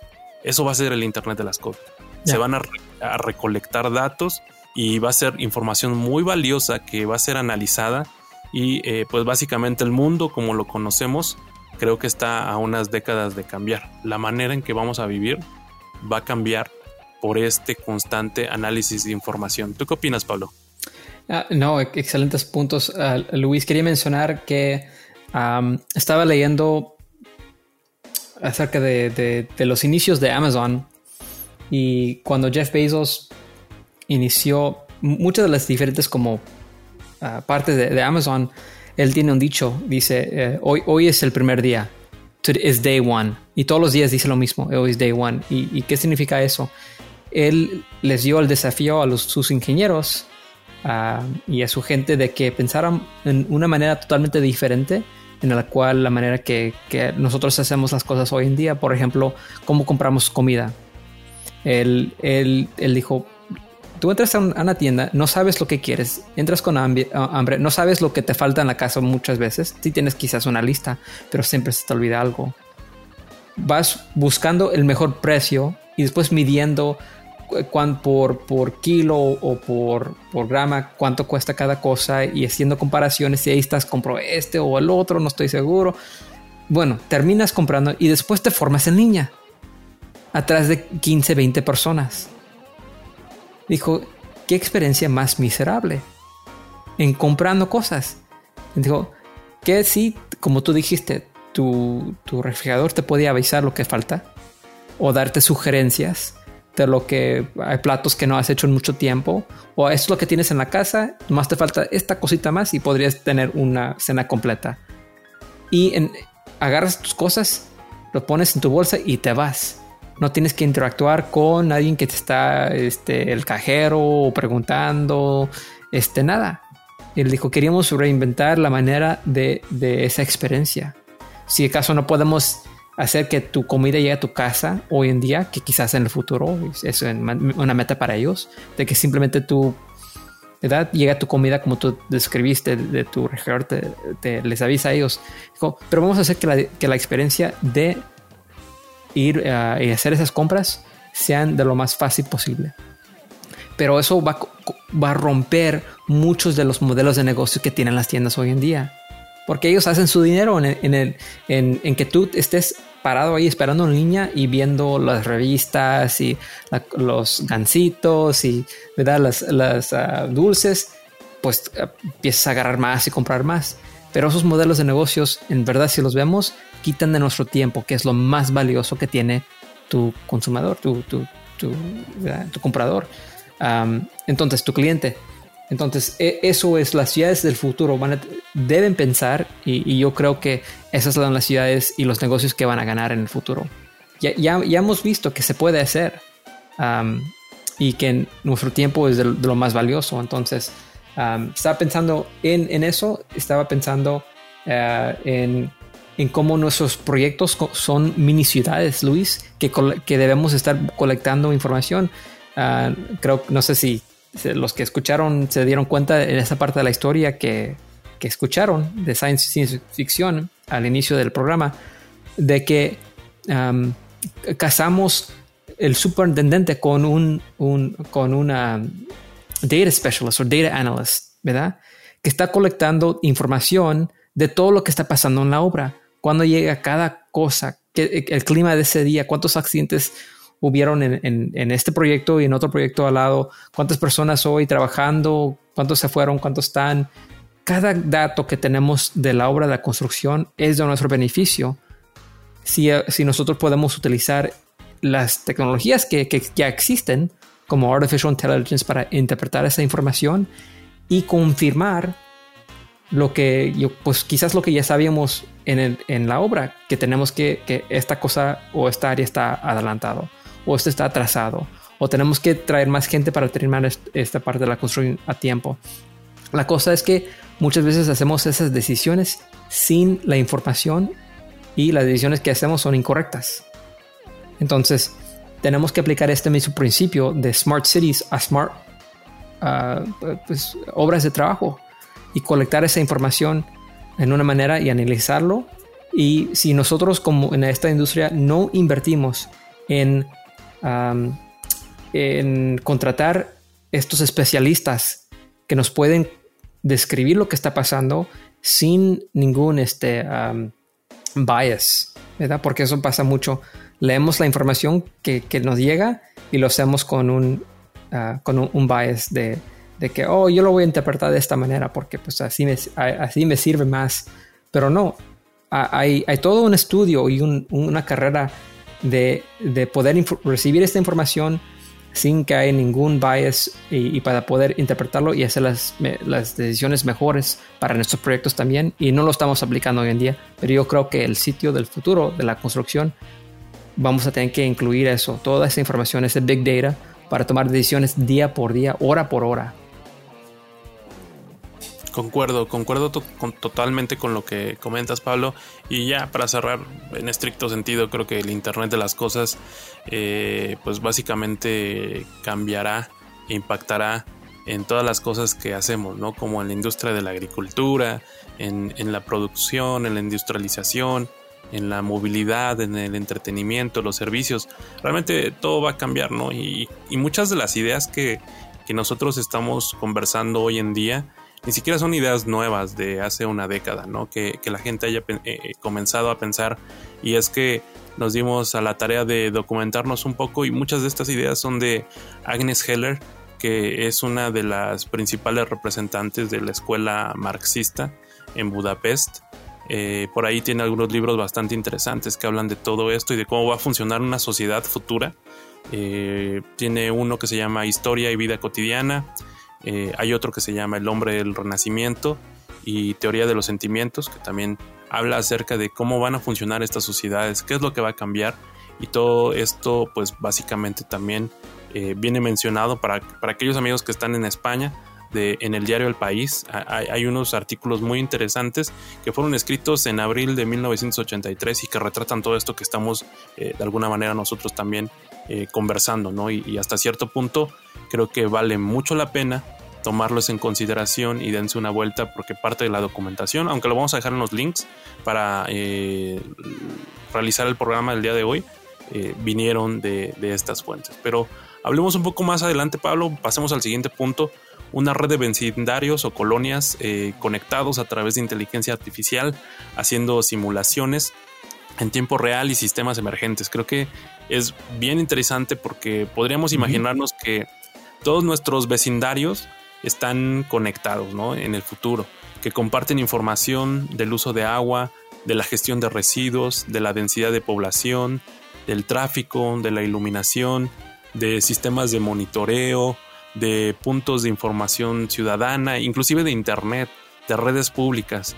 Eh, me gustaría que, por ejemplo, pudieran pensar o imaginarse que para realizar un proyecto es posible saber la viabilidad del mismo en la zona que queremos desarrollarlo.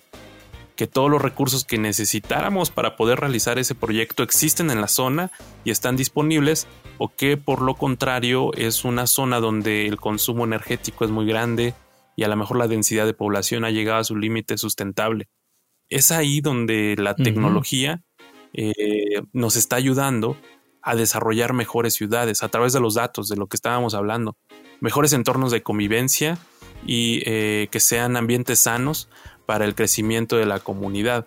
Imagínense que todos estos, eh, digamos, elementos estuvieran presentes y que realmente nos ayudaran a tomar decisiones informadas, porque en muchas ciudades hoy en día, por ejemplo la Ciudad de México, eh, por citar algo, un caso real, en la avenida principal, que es la más importante de Ciudad de México, que se llama Avenida Paseo de la Reforma, existen los rascacielos más grandes de la ciudad y más altos.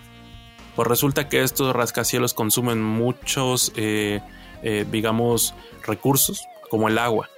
Y eh, las colonias que están al lado de estos rascacielos padecen mucho de no tener suficiente agua, hmm. porque mucha del agua tiene que irse a estos rascacielos, ¿no? Entonces, pues teóricamente no se pensó que esto pudiera pasar la densidad de la población está afectándose. Vivir en ese lugar es increíble porque tienes cerca todo, estás en la avenida más importante de la ciudad, pero tiene su costo. Y parte del costo, por ejemplo, es eh, la escasez del agua, ¿no? Entonces, esto es interesante porque dentro de una ciudad inteligente, esta toma de decisiones debería ser muy fácil a través del análisis de datos, de la recolección de los mismos y sobre todo que la alimentación va a ser constante a través de sistemas del mismo ciudadano, de sensores. Eh, básicamente todo va a estar conectado, ¿no? Como hablábamos del Internet de las cosas. ¿Te gustaría ahí agregar algo más, Pablo? Ya, eh, eh, quiero, cuando estabas describiendo todo el, caos, el caos que existe en una ciudad y también en un proyecto de construcción, estaba pensando en esas personas, los alcaldes, el city mayor acá en Estados Unidos, que se conoce ese título, comparando a ellos como un superintendente de la obra. Porque toda la información de un proyecto, este, ahorita está llegando en el papel de un superintendente de la obra. Entonces, él tiene que en momentos o segundos analizar muchísima información de lo que está pasando, de las personas que llegaron a la obra hoy, qué está pasando mañana, y analizarlo y hacer decisiones dentro de segundos. Y que, me imagino que es un papel y he conocido muchos buenos superintendentes, pero también he conocido muchos de que, pues, eh, la mente de ellos y de nosotros es limitado. No podemos pensar en mil cosas al mismo tiempo. Me encantaría ver un futuro en el cual cada superintendente tiene su, su, su Jarvis, no sé si se recuerdan en los Avengers que este, Tony Stark tiene su, su Jarvis, su máquina, su AI que, le, que ahí le está ayudando con todo lo que está haciendo. Y, yo creo que, que, eso va a existir en el futuro de la construcción, que el superintendente va a poder preguntarle a Siri o Alexa cuántas personas están en la obra hoy, uh, cuándo llegan estos materiales. Y la información va a estar inmediatamente. Y no solo esto, estos sistemas les van a, a poder consultar y, este, y, decirle, ah, ¿sabes qué?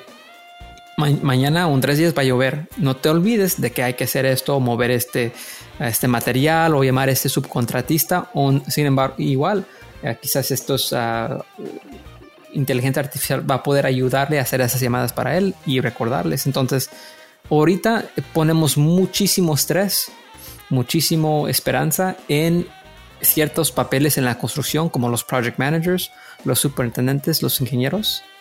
Um, y después nos enojamos cuando de los miles de cosas que hicieron bien en un día, dos cosas de hubo errores. Y nos enojamos con ellos y los despedimos.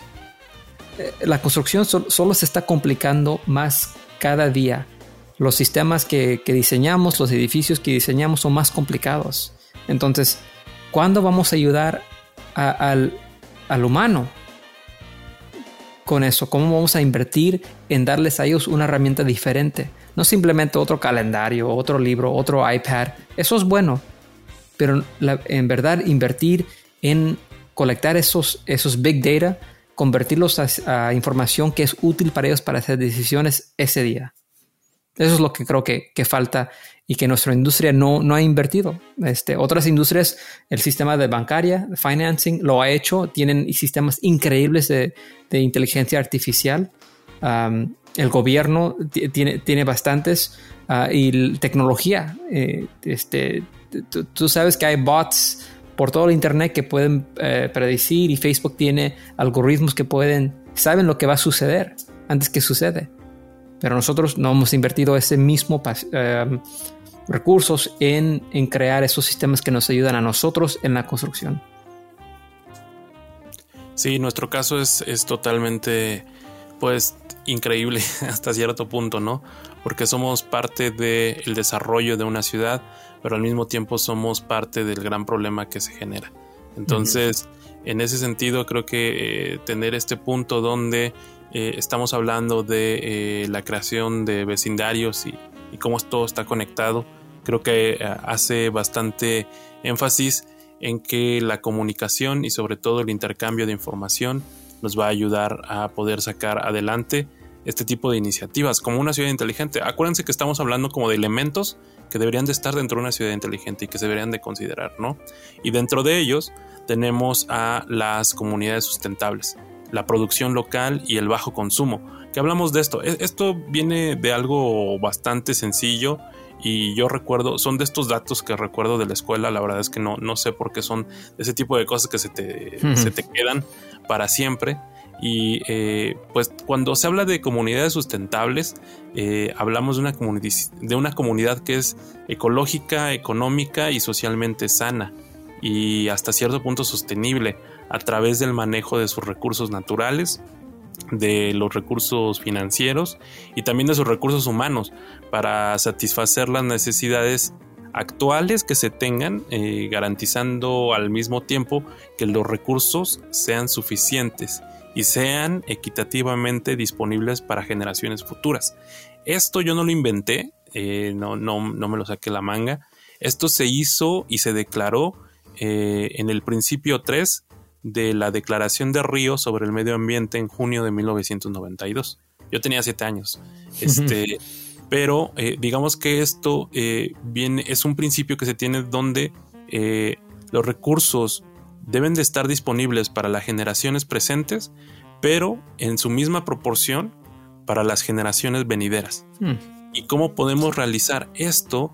Es a través de tener comunidades o vecindarios sustentables donde no tengas que cruzar la ciudad para ir a tu trabajo, donde no tengas que cruzar la ciudad para ir a comprar provisiones, para ir a comprar, eh, digamos, eh, ir al supermercado y, comprar lo necesario para alimentarte, eh, que a mí, me sorprende mucho y como una anécdota también, cuando viví en Los Ángeles, en Los Ángeles había solamente tres o cuatro eh, Walmarts que, estaban dentro de la ciudad, pero estos, para, para poder llegar a ellos, primero necesitabas tener un auto, era posible llegar en transporte público, pero era un viaje de una hora, una hora 30 minutos. Si tenías un auto podías hacer 30 minutos solamente, pero eh, estaban muy lejos y si querías ir a este Walmart tenías que ir muy lejos para poder estar dentro de él, ¿no? Entonces dentro de una ciudad o dentro de una comunidad sustentable, esto rompe con todos los estereotipos que tenemos hoy en día, ¿no? Mm. Imagínense que mucha de la verdura eh, que ustedes puedan consumir se genere dentro de su misma comunidad. Y esto se está volviendo una realidad. En México hay algunos casos, seguramente en Estados Unidos también, de eh, comunidades o edificios enteros que se utilizan para cultivar eh, vegetales, como las lechugas. Ah, eh, pues vertical farming. Sí. Exacto. Y básicamente eso que se cosecha ahí es para proveer a la comunidad local. Entonces es parte como de esta ciudad que está evolucionando a través de otro entendimiento de cómo debería de funcionar.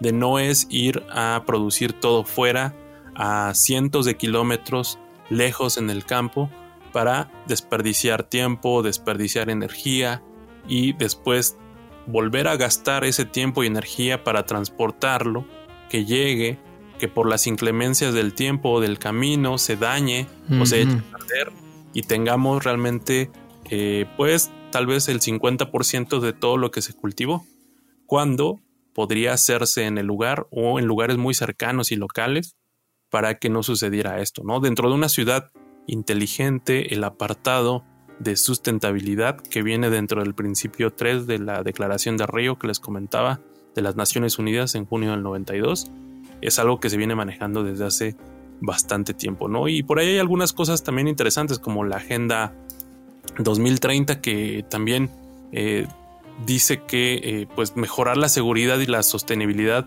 de las ciudades implica garantizar el acceso a viviendas seguras y asequibles, que es algo que ya no pasa en las ciudades. Si tú quieres vivir en una ciudad, es muy caro. Eh, y yo se los puedo decir, por ejemplo, en Los Ángeles, cuando yo vivía en Los Ángeles, pagaba 1.500 dólares de la renta de un estudio. Y para aquellos que no saben qué es un estudio, básicamente es un pequeño cuarto de 5 por 5 metros. Y ese ya creo que ya es muy grande. Este, donde tienes todo, ¿no? Tienes tu baño, tienes tu cama y tienes tu eh, cocina por si necesitas algo, ¿no? Entonces, eh, también debe de ser de alguna manera eh, romper este límite de marginación o de segregación de grupos, porque esto sucede también a través de, este tipo de, directrices que existen hoy en día dentro de las ciudades y obviamente es por la economía, la forma de gobierno que se tiene, pero lo que se plantea es incluir eh, políticas públicas eh, para que esto cambie y de alguna manera tener una gestión urbana que sea mayormente participativa inclusive, inclusiva, perdón, que, que pueda incluirse toda la gente que quiera participar, ¿no? ¿Tú qué quieres comentarnos, Pablo? quería comentar, Luis, que eh, si, si quieren investigar un poquito más acerca de lo que Luis está platicando del, vertical farming, um, eh, el, hermano de Elon Musk se, llama Kimball Musk, fundió una compañía hace cuatro años que se llama Square Roots, en, el cual él busca pisos enteros que puede rentar y ahí este, produce su, su, vegetales y frutas y puede dentro de cuatro, su meta es dentro de cuatro horas puedes tener una comida con, con este, pues con frutas y vegetales frescas de, de, donde, donde está tu ciudad. Eso es un gran problema en todos los países. Creo que en México también sucede que eh, tienes que traer todos los vegetales de ciertas regiones, ciertas ciudades y áreas de, México son conocidos como, no sé, ahí, ahí viene todo el, produce. Acá en Estados Unidos también, California, produce creo que como 25 o 30% de toda la comida en Estados Unidos se produce en California. Imagínate eh, todo el recurso que se invierta en transportar esa comida de aquí a otros estados y, también lo que está pasando es eso está teniendo un impacto en, en pues el, en, el ambiente de, California. Ah, igual, entonces, creo, Luis, este, creo que es, un tema muy importante y estoy, estoy totalmente de acuerdo con, con lo que estás, estás diciendo. Los aguacates. y simplemente eso. También quería mencionar de, que um, esos son temas y prácticas lean. Si comparamos a cómo nosotros organizamos nuestros proyectos, de hacerlo más sostenible, en el cual no tenemos que cruzar totalmente el proyecto para conseguir la herramienta que necesitamos, ¿verdad? Necesitamos un martillo o tengo que caminar 15 minutos y, cruzar áreas que son peligrosas donde están construyendo, están colando concreto. No. E, entonces, eh, la manera en la cual se corre, se maneja, se administra una ciudad para tener los materiales y recursos cerca y tener pequeñas comunidades de construcción en el cual todo lo que tú necesitas está a dos minutos de ti o 30 segundos. Eso es como un proyecto se hace más productivo. Y eso igual, las ciudades son un buen ejemplo de, cómo debemos desarrollar ah, para una ciudad sostenible. Exacto, creo que ahí hay bastantes puntos eh, que reforzaste y que seguramente hiciste también esta analogía con nuestra industria y creo que es importante para también aprender a verlo desde, desde otra perspectiva, ¿no? Y llegamos al último punto que es el tema de gobernanza o, de las formas de gobierno. Y es que todo esto que acabamos de mencionar anteriormente viene a impactar la manera en que las políticas públicas se dan dentro de una ciudad, cómo deben de cambiar las leyes y qué nuevas, eh, digamos, aplicaciones de las mismas y reglamentaciones para que no sucedan cosas buenas que parezcan malas o nos quedemos con eh, legislaciones viejas que no puedan proveer de una eh, correcta interpretación para no intentar dañar a nadie, como por ejemplo lo que estamos platicando de GameStop al principio de, del episodio, suceda, ¿no? Y es que creo que hay que reconocer que dentro de una ciudad inteligente, la encriptación de datos y la autentificación de identidades puede incrementar la autonomía de las personas viviendo en este tipo de ciudades que estamos eh, hablando nosotros, ¿no? Yo pondría un ejemplo y Pablo ya tocó este, este tema antes, eh, las tiendas inteligentes, ¿no? En Estados Unidos es muy conocido eh, las tiendas inteligentes de Amazon y también las de Whole Foods, que pues, básicamente también es, de Amazon, ¿no? Estas tiendas donde no hay una, digamos, una caja registradora donde tú pagas, eh, no hay nadie vigilando si tú te robas algo, no hay cámaras, simplemente la tienda está abierta. Generalmente lo que sucede en este tipo de tiendas es de que llegas y te identificas eh, a través de Amazon, de tu cuenta de Amazon, muchas veces puede ser en tu, en tu teléfono, obviamente eso está ligado a tu cuenta bancaria, tú puedes entrar a la tienda, como ya eres registrado, estás registrado y hiciste check-in en la tienda, ellos saben que estás ahí y también saben qué productos estás tomando. Al final no tienes que pagar nada en una caja registradora, como lo comento, simplemente te sales de la tienda, ellos saben qué te llevaste y te lo cobran a tu tarjeta de crédito, ¿no? Entonces es interesante porque esto debe de cambiar uno, como lo comenta Pablo, el modelo de negocio, pero también la manera en que está legislada este tipo de cosas. Eh, creo que esto traerá en consecuencia discusiones acerca de, privacidad, como ya las hay hoy en día con, el tema de WhatsApp, con el tema de Facebook, que eh, pues yo creo que le suena bastante parecido, y también el uso de datos, porque eh, esto implica usar datos, usar datos personales, y los gobiernos deberán encontrar la forma de autentificar datos, y creo que es un reto que pues realmente puede verse ayudado por la tecnología. Hoy en día tenemos el blockchain o cadena de bloques eh, que puede incentivar y hasta cierto punto también recompensar el comportamiento y desarrollo de las comunidades urbanas. Creo que la evaluación eh, también de, eh, por ejemplo, el uso de suelo dentro de estas comunidades, si se hace de una manera efectiva para intentar hacer un correcto uso de los recursos y reducir el consumo energético puede traer muchos beneficios. Y también eh, pues básicamente delinear las nuevas formas de gobierno como lo comentábamos eh, donde puede haber recompensas por el uso de las tecnologías emergentes ayudando al desarrollo de las comunidades. Y creo que ahí Pablo tiene un, este, un ejemplo muy claro en su casa no hay una recompensa por utilizar eh, por ejemplo paneles solares. Eh, al tú utilizar paneles solares tienes una recompensa, pero Pablo nos, nos, puede, nos puede platicar un poquito más de ello, pero no hay una recompensa simplemente porque hay una recompensa, sino porque existe una ley que hace posible que haya una recompensa, ¿no, Pablo? Ya, sí, exactamente. Si no hubiera, si no hubiéramos hecho esa decisión como un Estado de poder proveer un, un tipo de, este, recompensa a las personas que invierten alguien tiene que invertir en esos sistemas primero. Eso, es la cosa. Si, no, si no ofreces un, un, incentive para que la gente haga, haga esto, no va a suceder, ¿verdad? Entonces, eh, en California este, y en muchos otros estados, si tú inviertes en paneles solares, el gobierno te ayuda, te, da unos grants, te da, y, también te da un, crédito en tus impuestos. Ah, todo esto porque sabemos que tenemos un crisis de energía en, California. y en vez de simplemente cobrar más por la energía que, han hecho y han subido mucho el costo de energía, están proveando una manera más sostenible que nosotros como ciudadanos privados invertimos en tecnologías, invirtiendo y comprando estos paneles solares va, a abrir el mercado.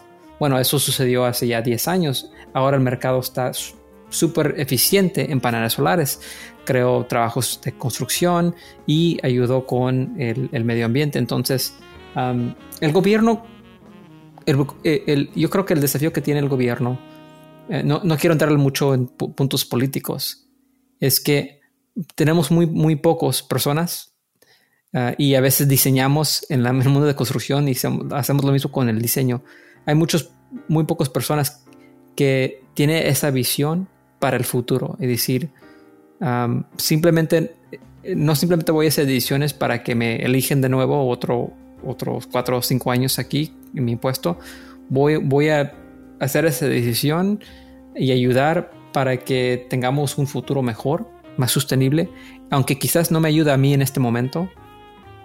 Y, y, los gobiernos pueden colectar la información, el data, la información y cambiar las leyes para que en el futuro sea más fácil. Yo, yo di el ejemplo de zoning, que es uno que pues, tenemos el mismo uh, zoning, leyes que hemos tenido por 200 años.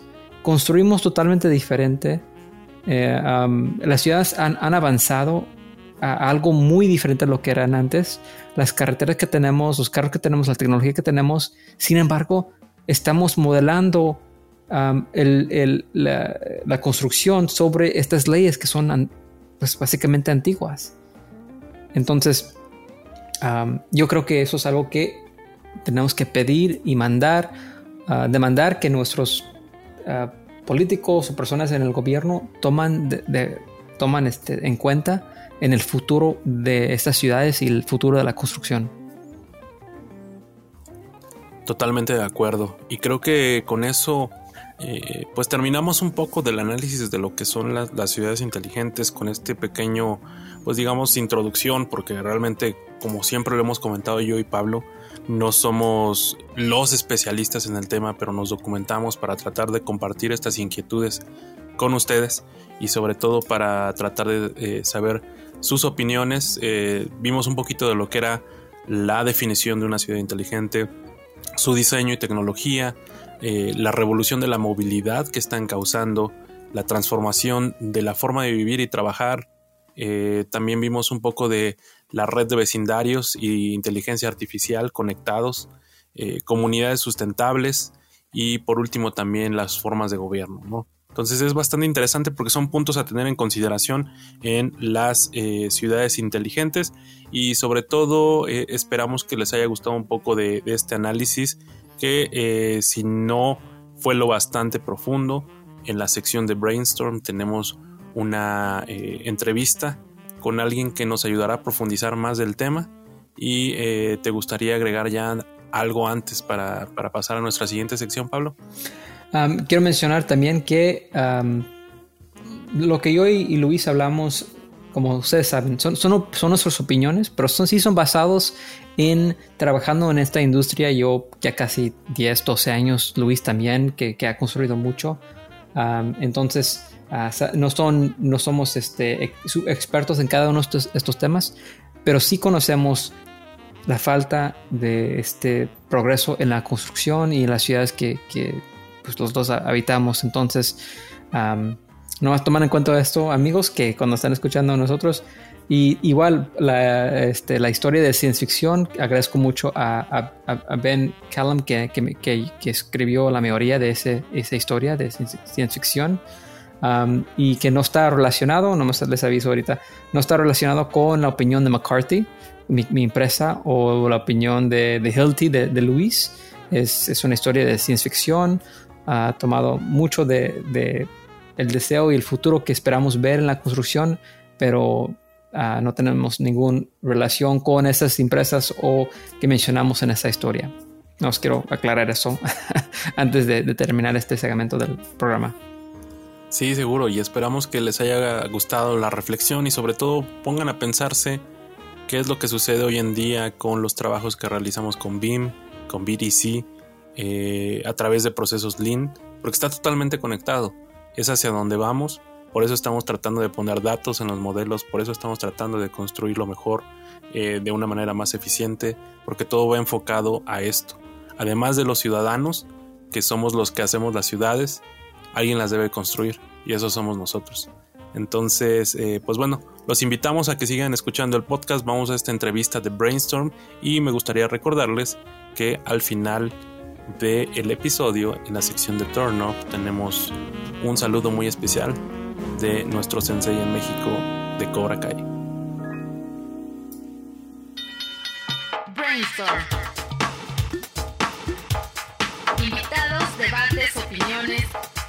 De expertos, historias de éxito y fracasos exitosos. Brainstorm.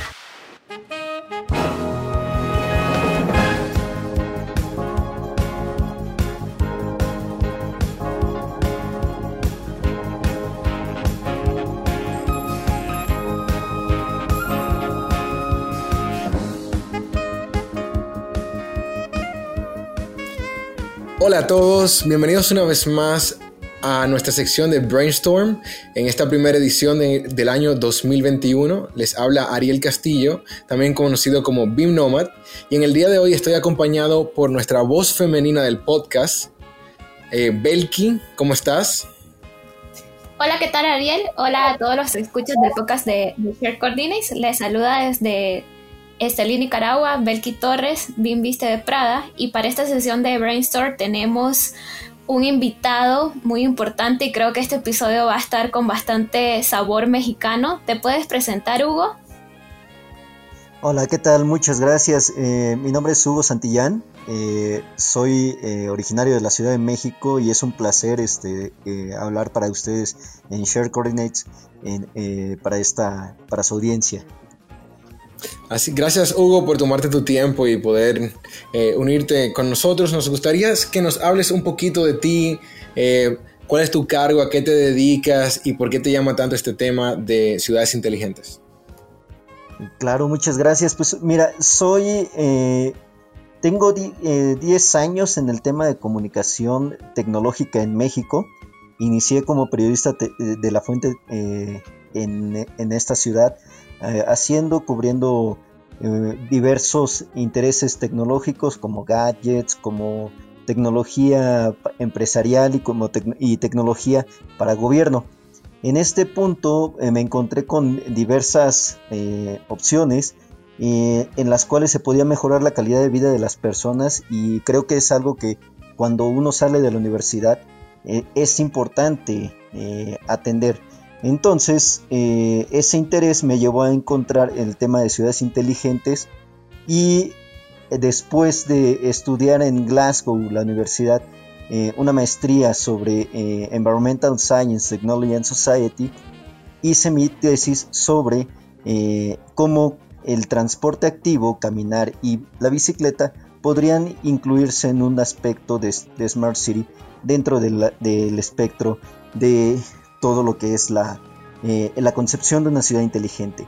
Actualmente estoy colaborando como coordinador de comunicación para International Computer Room Experts Association, que es una organización eh, global dedicada a la certificación de infraestructura de centros de datos, en la cual eh, pues mi principal rol es dar a conocer tanto noticias como buscar tendencias que ayuden y faciliten a la, a la industria de data center en México y América Latina a, potencializarse y tener una alta eh, disponibilidad.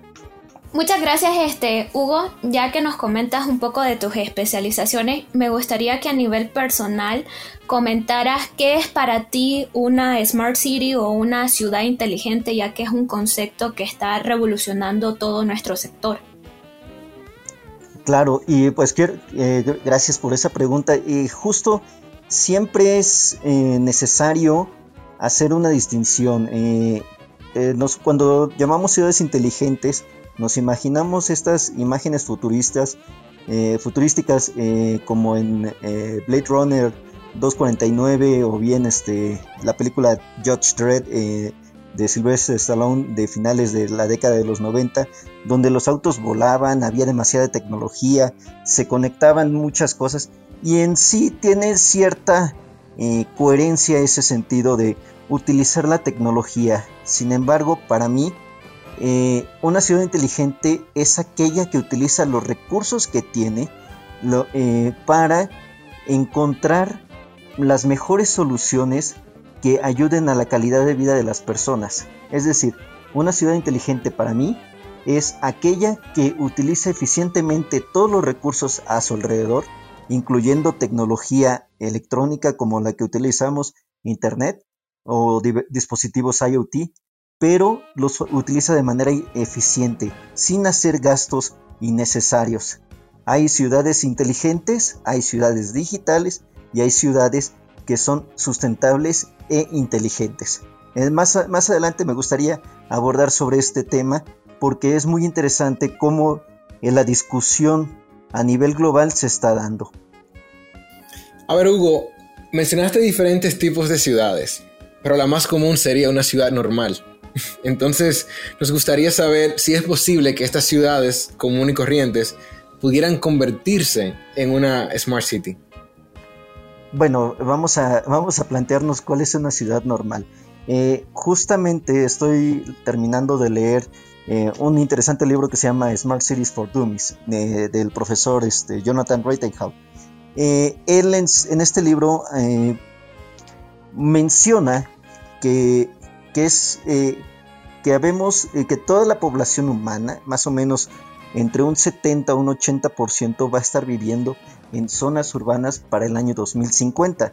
Esto es importante porque ¿qué consideramos como una ciudad? Porque puede ser desde la Ciudad de México que tiene cerca de 24 millones de habitantes o bien un pequeño pueblo como lo puede ser este Cancún que llega al millón de habitantes, eh, casi 3 millones, o la, ciudad de Nicaragua que debe de estar rondando, eh, no sé si Belki me podría eh, ayudar, serían más o menos unos eh, millón, millón y medio de habitantes.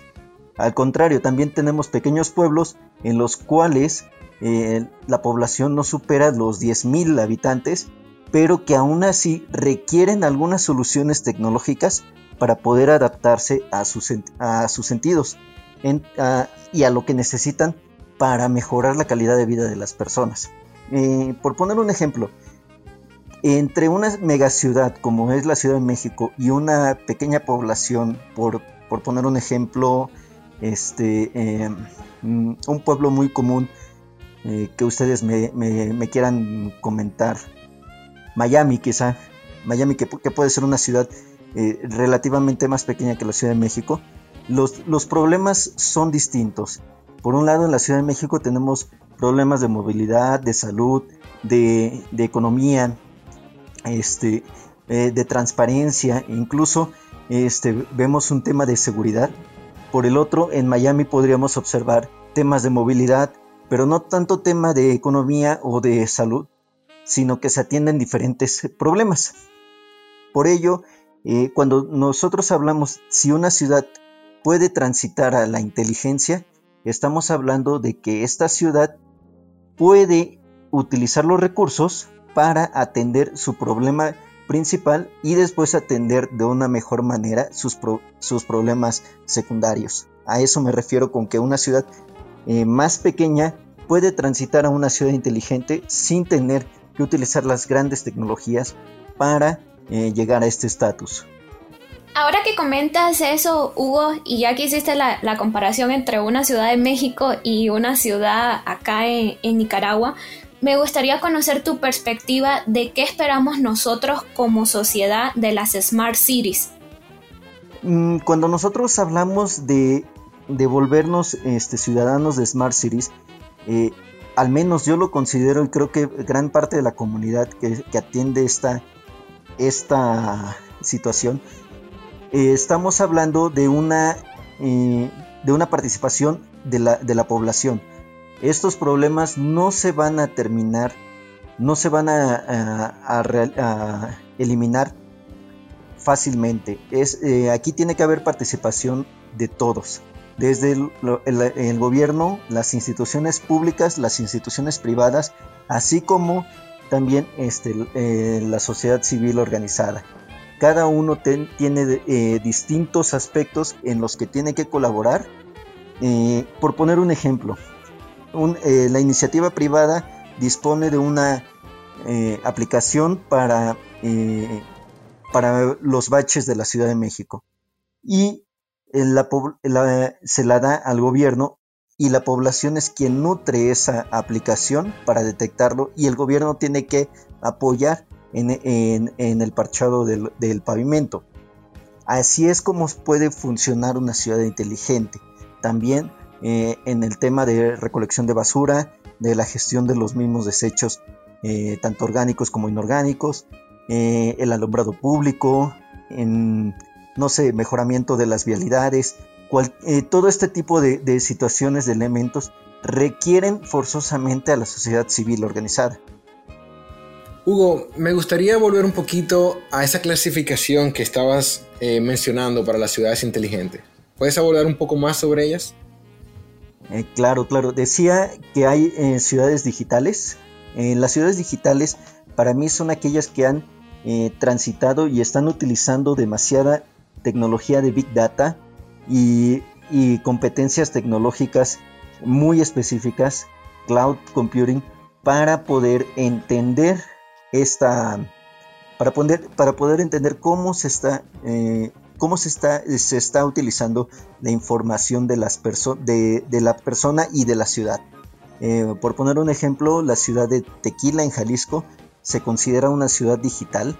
Ellos mencionan que es una ciudad inteligente. Desde mi perspectiva, eh, tendría que, que, revisarla porque me han surgido demasiados comentarios de que tiene muchísimos problemas de movilidad y eso no debería de suceder. Sin embargo, la ciudad está conectada, tiene grandes anchos de banda, tiene una aplicación que permite a la sociedad interactuar con, la comunidad y también permite a los, a los empresarios de esa región conectarse con el gobierno y el gobierno se vuelve más transparente. Esa es una ciudad digital. Hablaba de una ciudad, eh, es eh, una ciudad inteligente, es aquella eh, que por un lado utiliza los recursos tecnológicos, pero también está utilizando políticas públicas que ayudan a facilitar la transición hacia, eh, hacia un estado más inteligente. Eh, el ejemplo más claro que tengo es el de la ciudad de Glasgow en Escocia.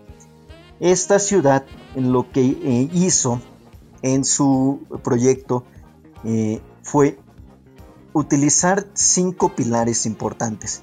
Transporte activo, este, mejoramiento del alumbrado, un centro de seguridad, también una aplicación para que la gente pudiera conocer y acceder a datos abiertos y así interactuar con la ciudad.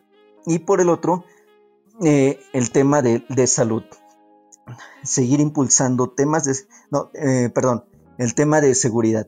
en seguridad pusieron eh, miles de cámaras en todas las partes de, la, de, Glasgow para poder eh, disminuir los índices delictivos de la ciudad. ¿Esto cómo funcionó?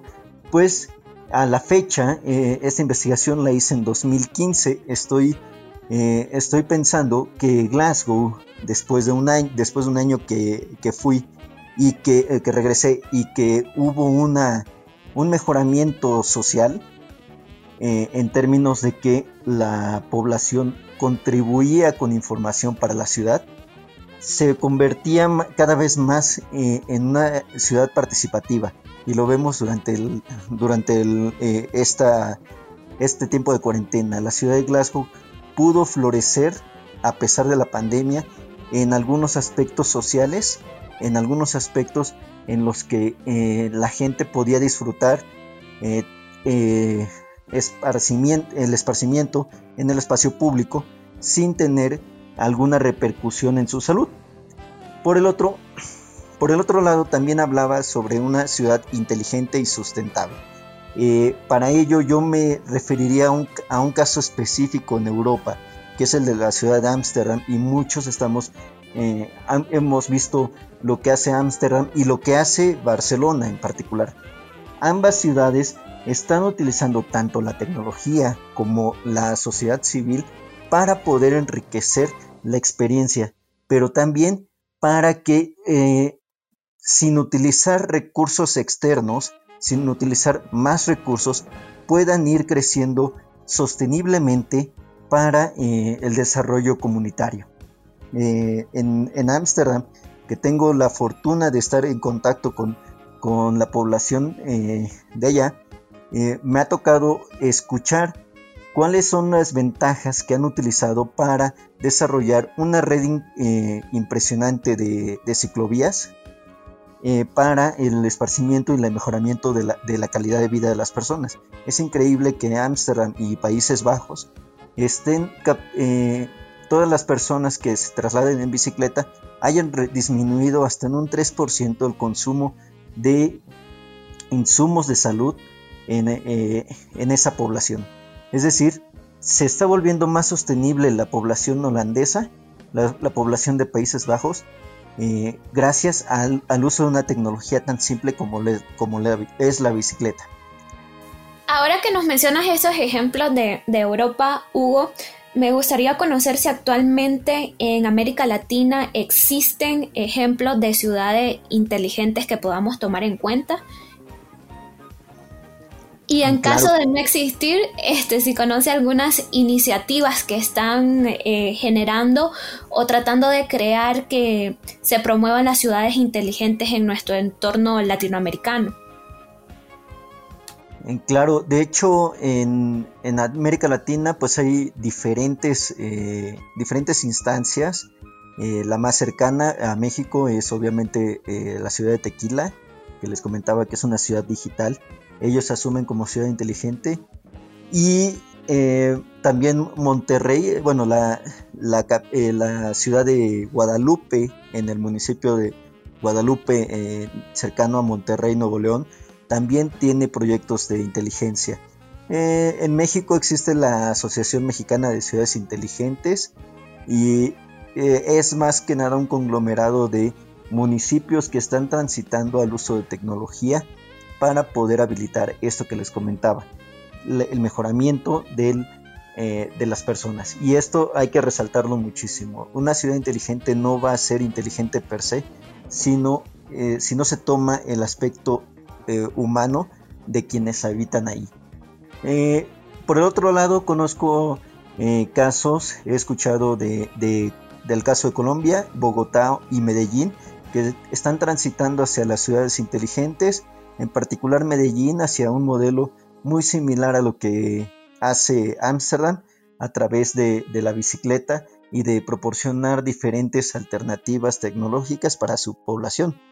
Eh, Bogotá, como les comentaba, lo que sé eh, de ellos es que tienen algunas implicaciones y aplicaciones eh, para la convivencia con el, con el gobierno. Esto muy, muy altamente motivado por el Ministerio de las Tecnologías de Información, el MINTIC. también tenemos más, más hacia el sur de, de, América Latina, eh, tres casos importantes que podría resaltar. El primero, Sao Paulo, el segundo, Río de Janeiro en Brasil. Ambos están atacando el tema de, movilidad. Y por otro lado, la ciudad de Buenos Aires, que en algún momento entre, entre 2014 y 2018 estuvieron colaborando con Microsoft para hacer una aplicación que convivía con, eh, con, la, con, la comunidad, eh, eh, muy similar al ejemplo que les di sobre los baches, para, que, este, para que la gente pudiera interactuar con el gobierno de la ciudad de Buenos Aires. Esos son los ejemplos más cercanos que tengo. Quizás Santiago en Chile pudiera entrar en esta situación debido al alto desarrollo tecnológico y capacitación de, su, de las personas, la alta digitalización y alfabetización digital que existe entre, entre los hermanos chilenos. Hugo, hay una palabra clave que has mencionado varias veces durante esta conversación y es recursos. Entonces me gustaría ver si pudieras abundar un poquito más en el tema de sostenibilidad y cómo se conecta eh, o la importancia que tienen en el mundo de las ciudades inteligentes. Claro, eh, justo, eh, siempre, hay, siempre hay un debate muy importante, ¿qué es sustentabilidad o sostenibilidad? Yo lo he manejado de manera particular de, una de, de la siguiente forma. Cuando nosotros hablamos de que algo es sustentable, es porque cuenta con recursos suficientes para su crecimiento. Sin embargo, cuando hablamos de algo de que algo es sostenible, es que ocupa, ocupa los mismos recursos pero los optimiza. Eh, en este sentido, me gustaría eh, irme un poco más a la definición que tiene las Naciones Unidas sobre estos temas. Algo sustentable eh, está alejado de la, de la, sociedad y algo sostenible involucra a la sociedad. por eso es de que siempre es importante diferenciar cuando, cuando escuchamos también en el tema de marketing, que cuando te dicen que algo es sustentable hay que, hay que poner las alertas porque muy probablemente no, lo sea. Eh, en el tema de los recursos en las ciudades, ahora sí volviendo a nuestro, a nuestro punto, es que eh, si queremos hacer una ciudad sostenible, tenemos que revisar y hacer un inventario de qué, es lo que, de con qué es lo que contamos y cómo podemos no traer más recursos, no atraer más recursos para nuestro crecimiento. Eh, lo veo eh, en, un, en, un, pequeño desarrollo, un, proyecto muy interesante que puede, eh, que está sucediendo en, el Caribe mexicano. Hay que utilizar, se, habla de una ciudad sostenible en medio de la selva que va a utilizar los recursos de la selva para su propio crecimiento. Esta, esta pequeña ciudad de no más allá de 10.000 habitantes creo que se planea eh, tendría infraestructura tecnológica, conectividad hacia el mundo exterior, pero también conectividad interna. Muy probablemente autos autónomos, que es lo que se está buscando. Sin embargo, cuando volviendo al tema de, del uso de recursos, eh, yo me referiría un poco más hacia, bueno, ¿con qué contamos dentro de la, dentro de la ciudad? Eh, si hablamos de una calle, considerándolo como el espacio público, eh, ustedes sabrán que muchas veces eh, pues uno de los problemas más importantes es, el, e, es la movilidad y justo las ciudades eh, inteligentes buscan atacar el tema de movilidad, de hecho es uno de los principales problemas comunes. Entonces mi, propuesta siempre ha sido el utilizar la bicicleta como una, herramienta tecnológica para poder disminuir ese problema de movilidad, a la par que nos va a dar demasiadas, de, demasiadas, eh, demasiados beneficios como son salud, como un incremento en la economía, como un incremento en, en la calidad de vida de las personas. Al, al atraer ese 80% del espacio público que se dedica al, al, vehículo solamente al 20%. Así incrementaríamos la calidad de vida y haríamos nuestra sociedad más sostenible.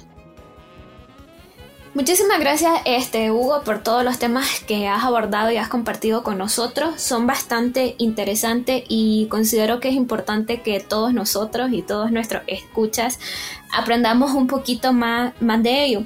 Eh, por nuestra parte, siempre nos gusta recomendar a nuestros escuchas artículos o algunos temas de, de referencia. Quisiera saber cuáles serían los primeros pasos que tendrían que dar nuestros escuchas para capacitarse sobre el tema. Claro, eh, justo hay, demás, hay mucha literatura eh, recientemente que se está desarrollando sobre el tema de ciudades inteligentes y sostenibles. Por, mencionar algunos, de Open University, este, un desarrollo de Reino Unido, está ofreciendo un curso en Smart Cities. Es, interesante, de hecho yo lo estoy cursando para seguir complementando lo que conozco. Eh, por otro lado, tenemos demasiada, literatura. Eh, pueden encontrar, como ya les comenté, Smart, eh, Smart City for Dummies de, del profesor Jonathan Reitenkamp. pueden encontrar Smart Cities de, de también Anthony Townsend que es una, uno de los primeros pioneros en hablar sobre el tema de Smart Cities. Eh, se encuentran diversos artículos sobre Smart Cities que de, algunas empresas tecnológicas, Cisco, Microsoft, eh, eh, también podemos hablar de, mm, de Huawei. Todas tienen un particular énfasis en el desarrollo de, de ciudades inteligentes desde su propia perspectiva. Y por eso algunas, en el caso de Cisco, se vuelve digital. En el caso de, Microsoft se vuelve una ciudad eh, de, comunicación y en el caso de Huawei se convierte en una ciudad segura. Son diferentes aspectos que, cada una de, estas empresas tecnológicas está desarrollando.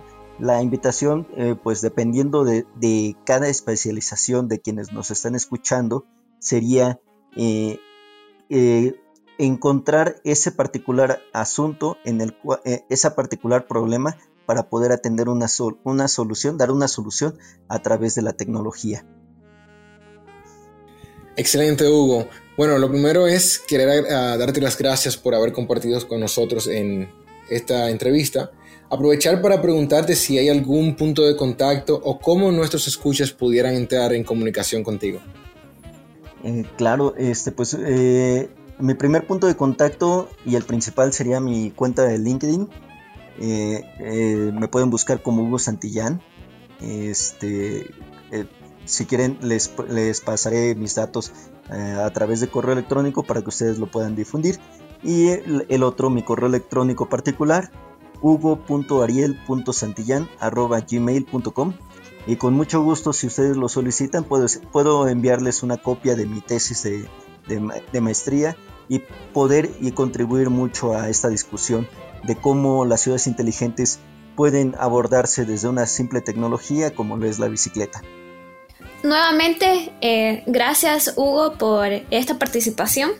Esperamos la, la información que, que, nos mencionas y también esperando que para todos nuestros escuchas fuera y sea provechoso la información que vamos a compartir con ellos. Ese es el objetivo, compartir información y que todos continuemos nutriéndonos en este medio que estamos. Así es, Belki. Bueno, y sin más, entonces le dejamos con nuestra sección de un diario de un BIM Manager.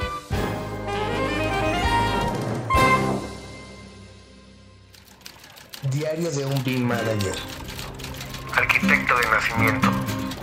Tecnólogo por vocación. BIM Coach y BIMer de corazón.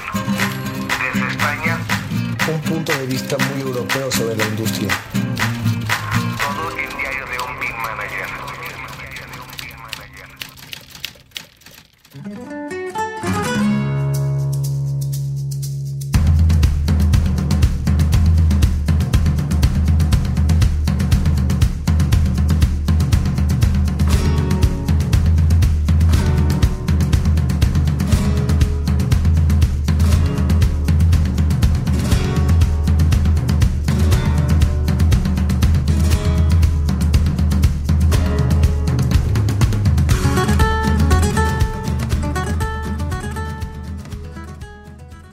Bienvenidos, Beamers y Coordinators. Les saluda el corresponsal, arquitecto y tecnólogo David Barco, diario de un BIM Manager, desde Europa y en concreto desde una de las capitales del mundo, Bilbao. Antes de nada, queremos agradecer a los patrocinadores todo el apoyo que nos están prestando con el proyecto de Share Coordinates hasta la fecha, porque gracias a sus aportaciones conseguimos mejorar la calidad de nuestro sonido, edición y producción. En esta conexión retomamos el ritmo que dejamos por las ediciones de Autodesk University y las especialidades de Navidad. Y siguiendo con la temática del episodio Smart Cities, ciudades inteligentes, aportaremos nuestra visión y experiencia pasando por las secciones habituales de reflexiones, eventos, quién es quién y recursos.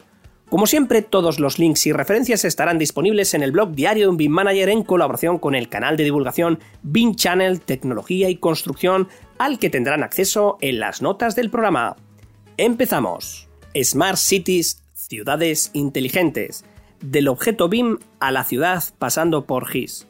Es el momento de dar sentido a todo lo que estamos haciendo con la transformación digital del sector de la construcción que los datos que vamos creando, ensamblando, construyendo, incluyendo en los activos, terminen conectados a la ciudad y que a su vez los datos inteligentes de la ciudad ayuden a tomar mejores decisiones de diseño. Estamos viendo cómo los niveles de madurez tecnológicos de los estados, de las empresas, de los profesionales van creciendo poco a poco. Hemos superado muchas barreras para pasar del level 0 definido por and Richards en 2008 para el Reino Unido y dependiendo de la zona geográfica, disciplina, especialidad, estamos llegando a un nivel de colaboración entre el level 1 y level 2, pero aún a muchos años del nivel de integración web de trabajo en tiempo real sobre un entorno cloud con todos los agentes y usos integrados y accesibles. el denominado EBIN o Level 3. Pero esta meta no tiene sentido si en todo el recorrido, en todos los procesos concatenados, conseguimos un mayor nivel de estandarización y una mayor usabilidad de formatos como COBI, IFC, LAND XML, CityGML y protocolos y sobre todo el para qué queremos los modelos y los datos. Si nos quedamos solo con la definición del formato CityGML, es un modelo de datos abiertos y libre basado en XML para el almacenamiento e intercambio de datos, para la representación de conjuntos de objetos urbanos en 3D que define las clases y relaciones para los objetos topográficos más relevantes en modelos de ciudades con sus propiedades geométricas, topológicas, semánticas y de apariencia, con una jerarquía que aporta orden entre clases temáticas y relaciones entre objetos y propiedades. Este formato está concebido para facilitar tareas de análisis sofisticados en distintas aplicaciones como podrían ser las simulaciones, la minería de datos urbanos, la gestión de los edificios y sus servicios o las emergencias. Es decir, esto empieza a sonar a smart cities o ciudades inteligentes. Y precisamente eso es lo que estamos construyendo en el sector de la construcción, también conocido como AECO, Architecture, Engineering, Construction and Owners. Relaciones entre objetos con información, o dicho desde otro punto de vista más coloquial, un gran lego de nuestro mundo realizado, partiendo de modelos geométricos que se componen de objetos o elementos BIM, las piezas, pero que en muchos aspectos aún no están estandarizados al nivel que necesitamos. Pero en este punto creo que la industria poco a poco dispondrá de espacios ensamblados, de edificios predefinidos compuestos por miles de piezas estandarizadas y disponibles por los usuarios, o dispondremos de software capaz de aplicar un protocolo determinado a golpe de un solo clic. Seguro que aparecen soluciones que depuren, armonicen, articulen los lenguajes, los diccionarios de una manera adecuada. En cierto modo es lo que hace Nomenclator Manager de Miguel More y José Manuel Zaragoza, o las BIM Interoperability Tools de Autodesk en el entorno de Revit. Independientemente de la herramienta, estamos hablando de un nuevo rol necesario, el BIM Information Manager o directamente Information Manager aplicado a cualquier parte del proceso o del sector. En esta línea hay un artículo realmente interesante en la web de BIM Think Space realizado por Mamet Jalsinkaya y Vishal Singh tranquilos, os dejo bien escritos los nombres en el blog para que no os perdáis, ¿eh? sobre integración y búsqueda de datos en la industria AEC que va en la línea que estamos comentando. En definitiva, estamos gestionando información, estructurándola para conseguir llegar a integrar y conectar los activos con el territorio, con la ciudad. Pero, ¿qué es una Smart City? Una ciudad inteligente, eficiente o supereficiente es un tipo de desarrollo urbano basado en la sostenibilidad que es capaz de responder adecuadamente a las necesidades básicas, públicas y privadas y de los propios ciudadanos, tanto en el plano económico como en los aspectos operativos, sociales y ambientales, basado en el uso intensivo de las tecnologías de la información y comunicación, las TIC, el Big Data y la prestación de servicios. Estamos hablando de integración de información pública que necesita una gobernanza de datos así como participación ciudadana. El medio ambiente y las TIC son el eje estructurador de las acciones y políticas para poner en marcha. Hablamos también de energía inteligente, de gestión de recursos hídricos, así como la gestión de residuos urbanos, de movilidad, economía del transporte y su relación con la transformación urbana, de funcionalidad y gestión del viario y las infraestructuras del transporte y por supuesto de economía, de gestión y control de recursos públicos que se pueden optimizar. Desde mi punto de vista, creo que es la convergencia de lo mejor de la industria de la construcción con la gestión de las ciudades y los propios habitantes. La multiplicación de millones de datos que bien entendidos y organizados pueden aportar un valor extraordinario y de recursos públicos a nuestro mundo necesitado de sostenibilidad y de economía circular. El dato es el que circula y del que tenemos que sacar lo mejor de él. ¿Y cómo se plasma todo esto en nuestra realidad, en nuestro mundo BIM?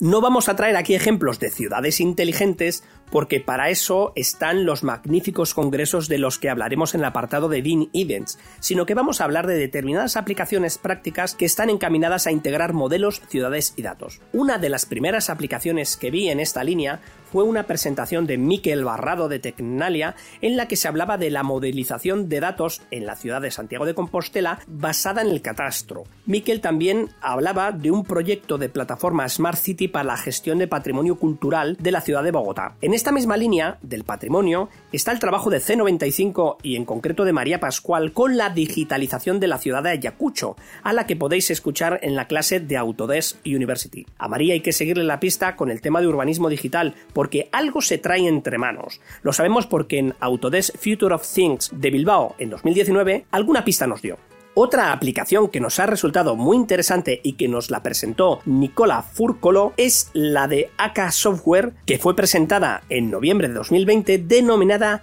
USB Cloud Beam Integrated System, que consiste en una aplicación web de aplicaciones y funciones para gestionar la digitalización de edificios e infraestructuras desde cualquier dispositivo que permite añadir información gráfica 2D y 3D con modelos tipo IFC, AK, Revit, SketchUp, nubes de puntos, GIS y documentos de múltiples naturalezas como los básicos tipo PDF, Word, etc. Con funciones complementarias de mensajería, chat en su versión gratuita, pero que cuenta con una tecnología avanzada como detección de interferencias, blockchains, gestión de sistemas Internet of Things, etc., eso sí, ya en la versión de pago. Es una herramienta de la que estoy muy seguro que escucharemos hablar mucho. Todos los grandes desarrolladores están acercándose a los modelos integradores de datos como Autodesk con Autodesk Tandem o Bentley con eTwin o las soluciones de PLM de Siemens. Estas soluciones están enfocadas en el gemelo digital, en el Digital Twin. Y de esto estamos a un paso de la ciudad digital. Y todos los que estamos en este barco del desarrollo formamos parte de los cambios que veremos en la industria en los próximos años y estaremos ayudando de una manera u otra a crear ciudades inteligentes. Pero si lo que queremos es tocar estas Smart Cities, lo mejor es ir a los congresos. Y con esta reflexión pasamos a la sección BIN Events.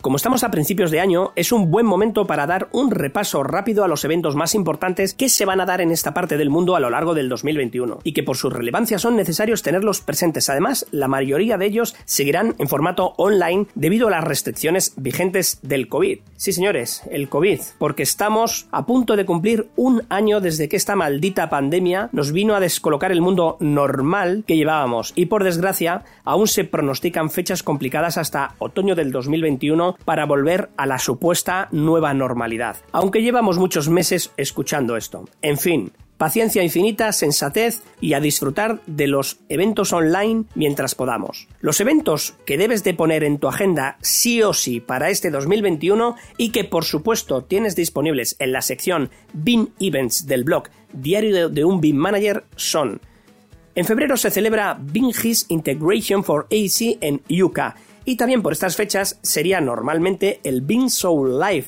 que aún no tiene fechas definitivas, pero nos recuerdan en su web que estemos atentos porque próximamente se anunciarán las fechas. A primeros de febrero tendremos también el Tech BINAP Extension Day, un evento muy interesante por la calidad de los ponentes y los contenidos al que yo he podido asistir en varias ocasiones y que demuestra que esta empresa se preocupa por tener muchísima calidad en sus conferenciantes. Yo desde luego os la recomiendo. Ya en marzo destacan el Link Construction Barcelona y el World Workspace Europe, enfocado en Facility Management, así como el Artificial Intelligence AC Online. Seguiremos ya en abril con el clásico BIM On de Diteca, el evento BIM Online más seguido del mundo en español y en el que participamos el año pasado, seguidamente vendrá Eurogeo 2021 para llegar a un intenso mes de mayo con BIM Expo, Build Europa y el Congreso Internacional de Expresión Gráfica aplicada a la edificación, también conocido como APEGA, y el séptimo European BIM Summit. Y como no, el décimo encuentro de usuarios BIM de España. Y matizo, hemos dicho encuentro EUBIM porque el Congreso, tal y como lo conocemos, se ha aplazado a la primera semana de octubre, si bien tienen contemplado un plan B por si llegadas estas fechas aún seguimos con la pandemia. El verano ya más tranquilo, solo aparece InfraBeam Open, una iniciativa de Build Smart, para llegar al otoño con el Congreso Rebuild 2021, esta vez en Madrid. Recordemos que esta es una feria que se celebra entre Madrid y Barcelona, alternando estas ciudades por cada año. De hecho, en 2020 fue la única feria presencial que se hizo en España. El año se cerrará con el EUBIM en octubre, el 25 Building Smart Forum en Berlín y previsiblemente con el Bintecnia en diciembre, aunque estaremos muy atentos a la posibilidad de que se celebre un Autodesk University en Londres o mejor aún, en Las Vegas. Retomando el tema de los eventos específicos enfocados en Smart Cities, posiblemente y con gran diferencia, el congreso por excelencia es el Smart City Expo World Congress, que se celebrará en Barcelona del 16 al 18 de noviembre de 2021 y que va cambiando por diferentes partes del mundo. Es la principal cumbre internacional sobre ciudades y soluciones urbanas inteligentes. En esta edición se celebrará conjuntamente con el Smart Mobility y el Retail Brand Experience World Congress y se centrarán en el impacto global de la pandemia, en cómo ha afectado a las ciudades en particular y cómo se están redefiniendo para adaptarse a este nuevo escenario. A través de entrevistas, debates, informes, historias de éxito, Smart City Life abordará los cambios recientes en movilidad, consumo y servicios, entre otros temas. Se ofrecerán de forma completamente alternativa talleres digitales y mesas redondas online para debatir sobre los principales desafíos. Además, el Congreso cuenta con la plataforma muy interesante Tomorrow City, pensada con un enfoque multidisciplinar y a partir de la inteligencia colaborativa. Ofrece a empresas y administraciones públicas recursos sobre tecnología, formación, investigación e inversión durante todo el año. Y además es muy sencillo y accesible para todo el mundo, solo tienes que registrarte. Otro de los principales eventos es el Congreso de Ciudades Inteligentes, organizados por el grupo Tecma Red con el apoyo institucional de la Secretaría de Estado de Digitalización e Inteligencia Artificial y Red.es. Aún no tiene fecha para 2021, pero tenéis una gran cantidad de recursos interesantes de las ediciones anteriores en la web del Congreso. En la edición 2020 contó con 400 congresistas y se desarrolló con el lema Descarbonizar, digitalizar y distribuir retos de futuro de las ciudades hacia el 2050. Las principales temáticas del Congreso son gobierno, participación ciudadana e innovación social, diseño urbano y accesibilidad, transporte y movilidad, eficiencia energética, redes eléctricas inteligentes y energías renovables, medio ambiente urbano, economía circular y calidad de vida, transformación digital y servicios 4.0, seguridad y servicio a las personas, destinos turísticos inteligentes, territorios rurales inteligentes e islas inteligentes. Y además, se mezcla todo con tecnologías y proyectos que se presentan que están relacionados con el uso abierto de datos públicos y privados, barreras identificadas y buenas prácticas, calidad del dato, tecnologías habilitadoras digitales empleadas, inteligencia artificial, 5G, Internet of Things, blockchains. Si no dijéramos nada más, podríamos decir que estamos hablando de BIM, que es un congreso sobre BIM. También hay proyectos relacionados con fomento de ecosistemas de emprendimiento y casos de éxito, mecanismos de financiación y sostenibilidad, implementación basada en compra pública innovadora, iniciativas de gobernanza y uso de normas técnicas, ciberseguridad y privacidad, todo enfocado en la gestión y optimización de los recursos públicos. Estos dos eventos son de obligada asistencia si queremos evolucionar nuestro entorno BIM. Y con esto pasamos a quién es quién en el mundo de la transformación digital, Smart Cities. Posiblemente este sea uno de los apartados más complicados para localizar a referentes, ya que es un área poco visitada por mi parte. Pero investigando en los eventos hemos podido recopilar este listado de Smart City Influencers o referentes clave. El primero de ellos es Miquel Barrado, este ingeniero de telecomunicación es el responsable de la estrategia de mercado y negocio de las nuevas tecnologías y sistemas aplicados a los edificios y ciudades inteligentes del Instituto de Investigación, el Centro Tecnológico Tecnalia Research and Innovation. Personalmente he podido comprobar cómo desde su equipo de trabajo están enfocados en la innovación en los edificios y en las ciudades para hacerlos más inteligentes. De este modo buscan mejorar la calidad de vida de las personas, su ocio, desarrollar espacios más seguros y con una mayor interactividad y orientándolo hacia las personas. Para conseguir lo que se considera un edificio inteligente en una ciudad inteligente, trabajan tanto desde el desarrollo de nuevos productos como por ejemplo los relacionados con las energías renovables, con el envolvente de los edificios y campos cada vez más relevantes como la impresión 3D o fabricación aditiva, fabricación virtual, BIM, GIS, Big Data que permiten tomar decisiones en los edificios y en las ciudades desde el mismo diseño. Hemos coincidido en múltiples trabajos con él y desde luego están como cinco años por delante del sector en todos los ámbitos tecnológicos. Lo podéis escuchar en una charla que dio en BINEXPO 2016 y que aquí os dejamos el vídeo. Pasamos a Javier Dorao Sánchez. Este ingeniero de caminos, canales y puertos con especialización en urbanismo y máster en ciencias de la ciudad por la Universidad Politécnica de Madrid, trabaja como especialista TIC en EPTISA Tecnologías de la Información. Además, ha sido investigador de TransT, trabajando para clientes de la Unión Europea, el Banco Europeo de Inversiones y el Ministerio de Fomento. Dirige el máster de Infraestructuras Inteligentes Smart City de Structuralia y cuenta con un equipo docente con otros referentes, como Alberto Quintanilla Cabañero, que desde su empresa Ingenio Core trabaja en la actualidad como Smart City Scientist. Y con este rol vemos que no es solo el mundo BIM el que está lleno de nuevos roles, sino cada nueva especialidad aparecen estas funciones tremendamente interesantes. Otra de las profesoras que acompañan a Javier Dorao en el máster de Smart Cities de Structuralia es Rocío Escobar Fuertes, que se encarga de la gestión hídrica de casi toda la comunidad de Madrid, una de las más grandes de España. Otro de los profesores también de este mismo máster es Guillermo Velázquez Romera, ingeniero de caminos, canales y puertos, especializado en transportes y máster en City Science, que desarrolla sus investigaciones sobre sistemas inteligentes de transporte, ITS, y las Smart Cities en Tránsite de la Universidad Politécnica de Madrid. Otro nombre destacado de este mundillo es Esteve Almiral tiene uno de los currículos académicos más prolijos que he visto en mi vida, y he visto unos cuantos, ¿eh? Que pasan por la Universidad Politécnica de Cataluña, esa de Harvard Business School o el mismísimo MIT, que incluyen doctorado y medio, lo del medio lo dice él en su propio currículum, que está terminando uno desde hace muchísimos años y que ya le gustaría terminarlo. Y también tiene varios másters. Desempeña su labor como profesor asociado en ESADE dirigiendo el máster en Business Analytics y en el Centro de Innovación de Ciudades. Es conferencista internacional y tiene una experiencia mixta tanto en inteligencia artificial como en ciencias de la gestión, particularmente en innovación. Como emprendedor, fundó varias empresas y participó en startups tecnológicas. En el ámbito académico ha estado involucrado en múltiples programas y creó un programa de Smart City junto con el Banco Mundial.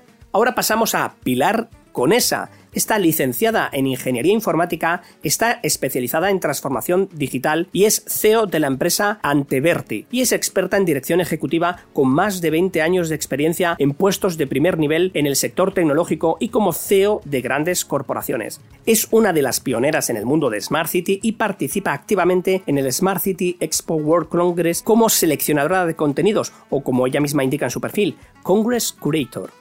Seguimos con Julia López Ventura, otra ingeniera de telecomunicaciones. Si os dais cuenta, en casi todos los perfiles que hemos citado son perfiles muy tecnológicos, generalmente ingenieros de caminos, telecomunicaciones o informática y con una altísima experiencia en dirección. Julia también es directora europea regional en C40 Cities Climate Leadership Group y está enfocada en la gestión de relaciones de confianza y colaboración con gobiernos locales y organismos internacionales, especializada en el enlace de la Comisión Europea y la recaudación de fondos para las ciudades Asimismo, es experta en cambio climático y diplomacia de ciudades, con especial énfasis en la transparencia de conocimiento urbano. Os puedo asegurar que cuando he leído este currículum de Julia me he quedado bastante sorprendido porque son roles que sabes que existen, pero nunca te los has encontrado en una investigación. Finalmente, citaros nombres como Germánico Pinto, Manu Fernández, Alicia Sin, Arturo Muente o Body Cohen, todos ellos influencers reconocidos y muy destacados en esta materia.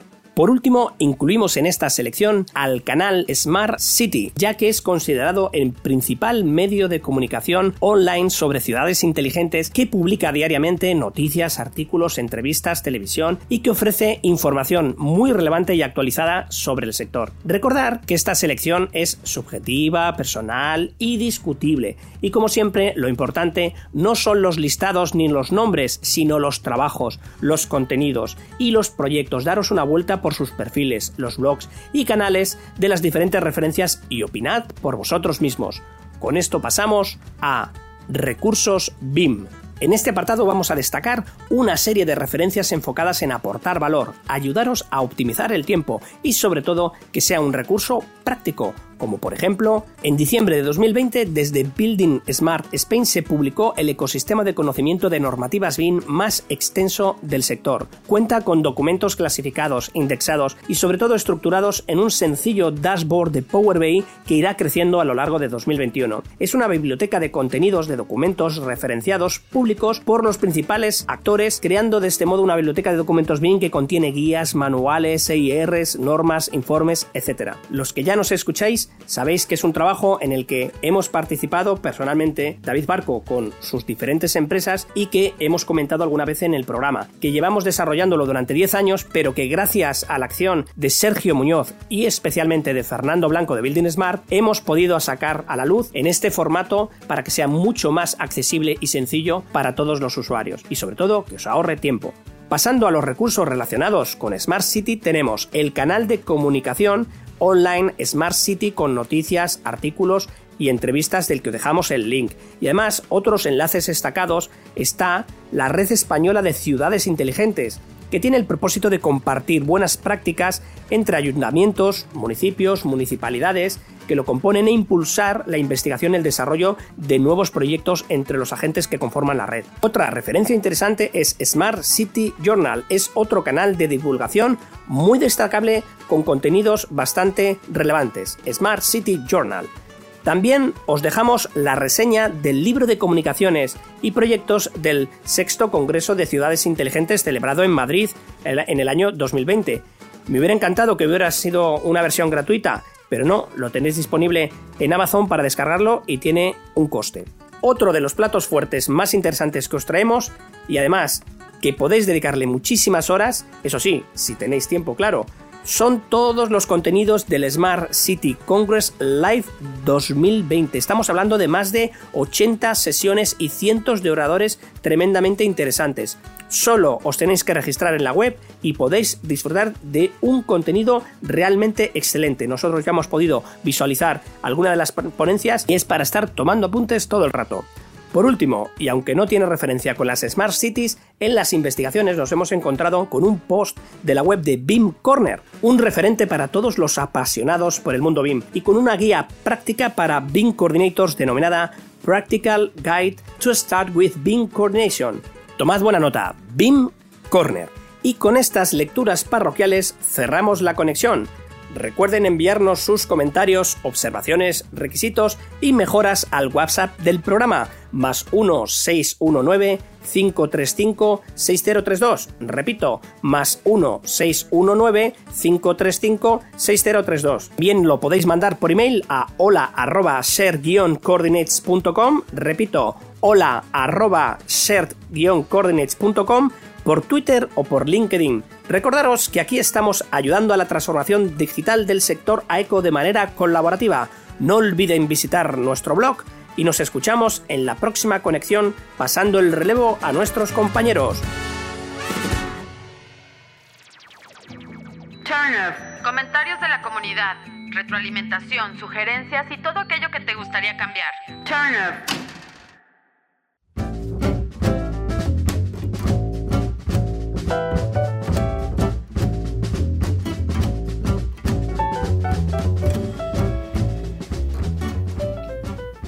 Y bueno, ya estamos de regreso después de haber escuchado esta sección de Diario de un B-Manager con siempre eh, comentarios atinados de parte de nuestro buen amigo David Barco.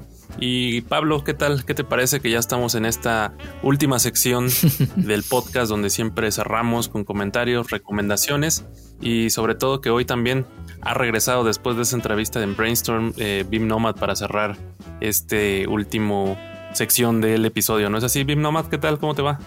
Así es, excelente y encantado de pues darles todo este contenido a nuestros escuchas eh, para darle inicio a lo que es nuestra cuarta temporada en este año 2021. Suena bien, suena bien.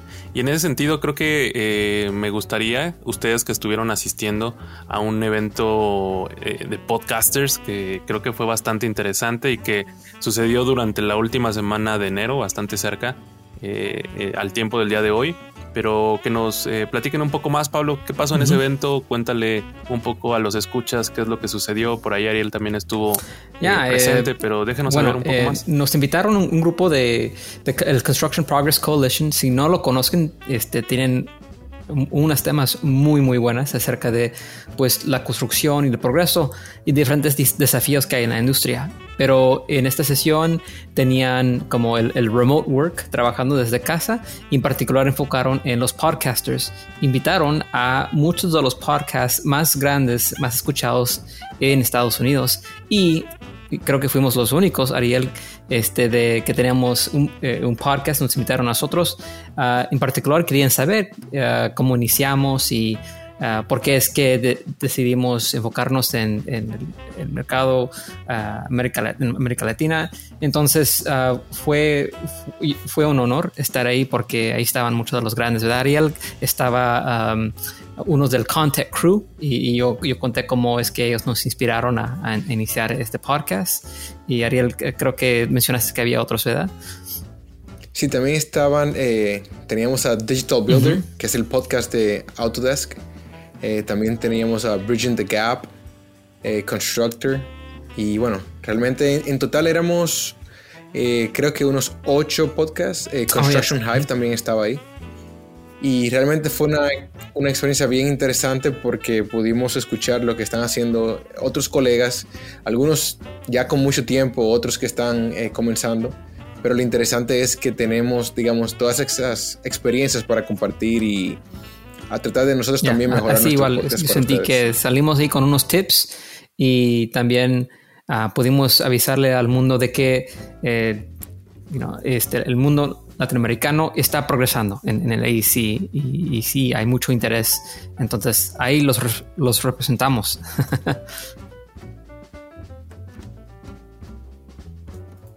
Muy bien, suena muy interesante lo que acaban de comentar y sobre todo que, eh, pues bueno, Share Coordinates como quiera es un esfuerzo eh, para el mercado latino y que esté de alguna manera invitado a este tipo de eventos con otros podcasters, en este caso de, de eh, Estados Unidos, que también tratan de llevar la experiencia a la industria en lo general. Creo que me parece un gran logro y sobre todo que estuvieran ahí representando a los muchachos.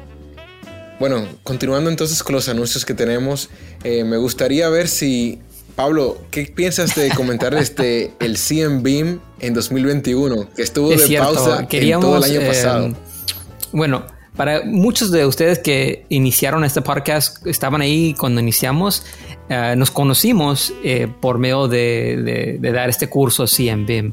Um, y, y, habíamos estado pensando qué hacemos porque hemos, hemos recibido mucho, mucho este interés en tener un curso virtual.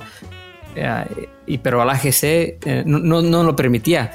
Pero cuando este, inició todo esto de COVID, eh, cambiaron, cambiaron de opinión y finalmente eh, permitieron que estos cursos que solo eran en persona ya podían ser pues ya por, por internet o virtual.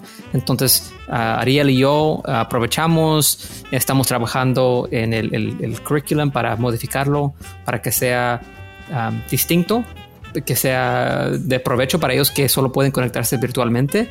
Y, creo que uh, que tenemos algo muy bueno y vamos a tener el primer curso virtual en español del CMBIM, eh, el programa de AGC eh, BIM Education Program, iniciando el, este mes. Bueno, ya, ya sería este mes, el, 15 de febrero.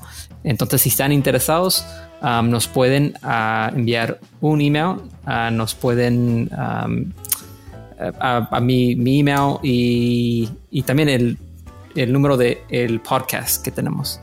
Entonces, Luis sigue con las noticias y voy a conseguir el número del podcast. Pablo con el número del podcast. Exacto, está tratando de encontrarlo. Pero bueno, eh, si quieren, eh, comentamos un poquito más del CMBIM este, para hacer un poco de tiempo en lo que encuentro el número del podcast, Pablo.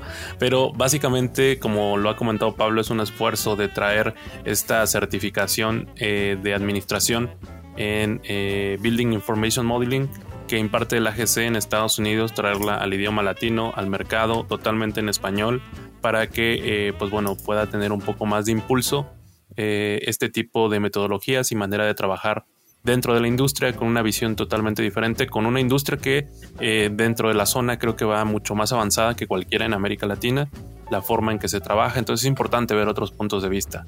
Sin embargo, por aquí ya Pablo tiene el número, Pablo, ¿dónde pueden enviar eh, algunos mensajes para conocer un poco más acerca de este curso? Aquí lo tengo. es más 1 619 535 6032. Y este, les contesto las preguntas y ah, podemos enviarles más información acerca de los detalles del curso, pero eh, va, a ser en la, en la noche, básicamente. Eh, entonces, no, no, durante el día, las horas del trabajo, lo programamos para la noche. Van a ser cuatro semanas, son como 32 horas de, de instrucción en vivo por un instructor. Yo, Ariel y Luis vamos a estar ahí dando el curso. Entonces, bueno, ahí esperamos verlos. Si caso están interesados, nos pueden contactar. Súper. Y en este sentido, el siguiente, eh, pues digamos, mención que tenemos eh, ya en esta sección de Turn Off es el evento de Capital Exatec, donde a mí y a Pablo nos invitaron para dar una pequeña charla y agregando un poco más de conocimiento a este tema de Smart Cities. Eh, pues vamos a estar ahí haciendo una mesa redonda para platicar un poco más acerca de este tema en lo general. Ustedes pueden encontrar más información de este evento en www.capitalexatec.com mx De igual manera les dejaremos las notas en el podcast para que puedan revisar estos eventos. Este se llevará a cabo del 17 al 19 de febrero y pueden ahí eh, revisar un poco más de quiénes estarán dentro de este evento, los speakers. Hay eh, gente bastante importante de la arquitectura en eh, México y sobre todo creo que es algo interesante de lo que estará viniendo por ahí. Pero además de eso tenemos otro evento, ¿no, Ariel? Por ahí también a mediados de febrero. Así es, para esto nos vamos a trasladar a Cancún, bueno, de manera virtual, quisiera que fuera en persona. Eh, porque Beam Central está organizando un evento para lo que es, digamos, este relanzamiento de imagen que han trabajado en este año. Y han eh, preparado pues una, una, gran cantidad de speakers en los cuales estaremos incluidos eh, Luis y yo, donde tendremos una charla bien casual con ustedes. Hice mucho énfasis ahí, Luis. ¿Qué dices? Sí, seguro. Vayan tomando nota, por ahí vamos a ir dejando eh, algunas pistas de lo bien casual que puede ser este, este evento y sobre todo esta charla, pero ya les dejaremos igual, igual que eh, el anterior, las notas en, en, el podcast, eh, perdón, Dejaremos la información en las notas del podcast para que ustedes puedan tener acceso a ella. Y si están interesados en estas eh, conversaciones y charlas que vamos a dar, pues puedan darse una vuelta ahí por las páginas web para darles un poco más de información. Eh, de igual manera, creo que por ahí teníamos alguna pregunta que han enviado al WhatsApp que nos pareció bastante interesante. Y si quieren, dejen, dejen, eh, reviso un poquito las notas que vienen aquí y eh, pues básicamente voy a leer el mensaje para que eh, le demos voz a quien nos ha escrito, ¿no? Y dice, hola con todos los miembros de Share Coordinates, mi nombre es Víctor Hugo Angulo desde Lima, Perú. Llevo escuchando su podcast hace un mes, ya voy por el episodio 29. Quería pedirles algún consejo y recomendación. Yo uso Tecla Structures en el trabajo, modelo armadura de concreto para edificaciones y obras civiles. Durante la pandemia encontré Grasshopper y estuve aprendiendo y pude encontrar la conexión con Tecla. Quisiera que me recomendaran algún tutorial en español de Grasshopper o alguien a quien seguir o si fuese posible donde llevar una educación más formal al respecto. De antemano gracias y felicitaciones por el podcast. Creo que yo puedo ayudar, Luis. Este amigo, primero, escuchar 29 episodios en un mes Luis, tenemos que regalarle algo, no sé, una playera o algo. Hasta yo me, yo me canso de escuchar mi propia voz con los episodios después de 15 minutos. Pero bueno, Víctor, ah, no, gracias por escuchar el podcast. Ah, y muy interesante la pregunta porque yo me estoy enfocando en esto específicamente en el, el ah, ¿cómo se dice? Hormigón o como, como tú lo describiste Ah, del concreto. y yo estoy usando el, software de Revit y estamos creando familias. Yo sé que eso no te ayuda porque estás usando tecla, pero amigo, yo, creo que siento ese, este angustia que debes estar pasando ahorita intentando de, crear este, eh, este beam para, el concreto. lo que yo he encontrado es que Grasshopper es un, puede ser una solución como por supuesto, creo que tú sabes, ah, muy elegante para este problema, para programar las reglas de, ese hormigón y, cómo es que uh, enforra el, concreto. a ver, creo que, que, sí puedo recomendar algunos, no los tengo en mi mente en este momento, te los voy a enviar por WhatsApp. Ah, pero sí hubo, sí hubo ah, alguien en México que, que, me ha ayudado a mí como entender y programar. Eh, y, creo que tiene experiencia en Grasshopper igual también. lo importante ahí también es que hay, hay bibliotecas enteras de Doka, es uno, y es una empresa de Estados Unidos, ah, pero, pero Doka es internacional y ellos tienen una biblioteca. Eh, creo que tienen toda su biblioteca en Tecla ya. Entonces puedes utilizarlo y, y, no tener que recrear como, como la, llanta, recreate the wheel, ¿ok? Ah, pero yo creo que Ariel también tiene un punto de vista en esto. Sí, bueno, en cuanto a lo que viene siendo capacitación, eh, podría encontrar algunas, eh, algunos cursos en lo que es LinkedIn Learning. Oh, yes. Yo sé que ellos tienen eh, varias capacitaciones donde más que nada tratan de, de, cómo conectar, por ejemplo, Grasshopper, y sé que tu caso es Tecla, pero con, con, algunos software como por ejemplo Rhino, donde hablan de cómo hacer los scripts tanto en, en Python o hacerlos en, en C Sharp. también tienen unas capacitaciones muy interesantes en lo que viene siendo eh, diseño de algoritmos, porque básicamente cuando trabajas con este tipo de herramientas, Grasshopper, Dynamo, estás haciendo un algoritmo y lo importante es entender eh, cómo pensar de esta manera. Luis, ¿te gustaría agregar algo?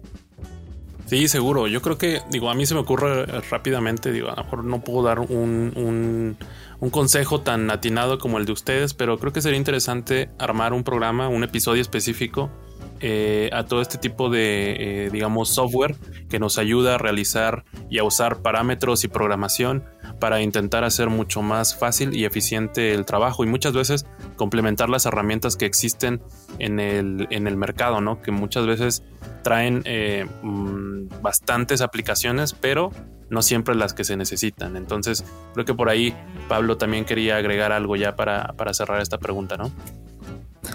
Ya, recuerda el nombre, eh, José Luis Rodríguez, eh, bueno, José Luis Hernández, lo pueden uh, buscarlo por LinkedIn, tiene una empresa que se llama Jetcom. Él nos ha ayudado a encontrar soluciones de, como programación con Dynamo y con otros softwares muy elegantes. Entonces, quizás ahí hay un contacto que puedes uh, utilizar para ayudar con estos tipos de preguntas igual. Pero creo que es una idea excelente, Luis. Vamos a, a dedicar un episodio para esto. Sí, seguro. Y pues bueno, me parece, no sé si, si hay algo más ya para, para la sección de Turn Off. La verdad agradecemos mucho que nos estén escribiendo y sobre todo que estén atentos a lo que está sucediendo en esta cuarta temporada de Share Coordinates que acaba de comenzar oficialmente el episodio pasado con las noticias e industry feedback, pero el programa principal, este es el primer programa eh, de la cuarta temporada y los invitamos a seguirnos a lo largo de este año porque tenemos muchas sorpresas y cosas que, eh, pues bueno, están por revelarse. Eh, y tratamos de mantener fresco el formato, pero sobre todo intentar de alguna manera seguir evolucionando este proyecto que sin ustedes no sería lo mismo.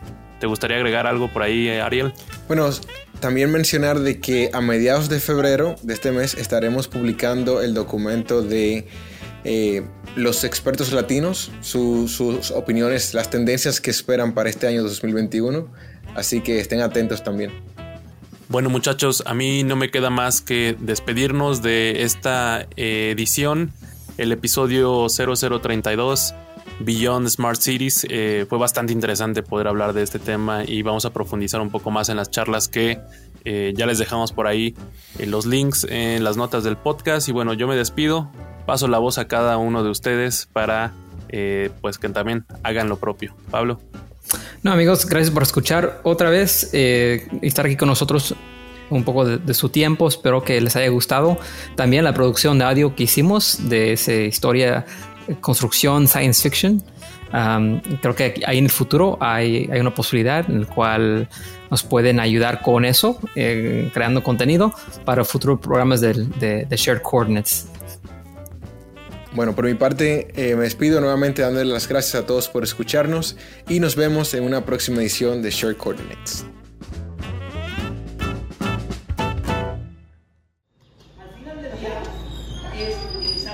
Mándame un saludo, Sensei. Shark Coordinates Podcasts, donde siempre te seguimos, Nukes KP.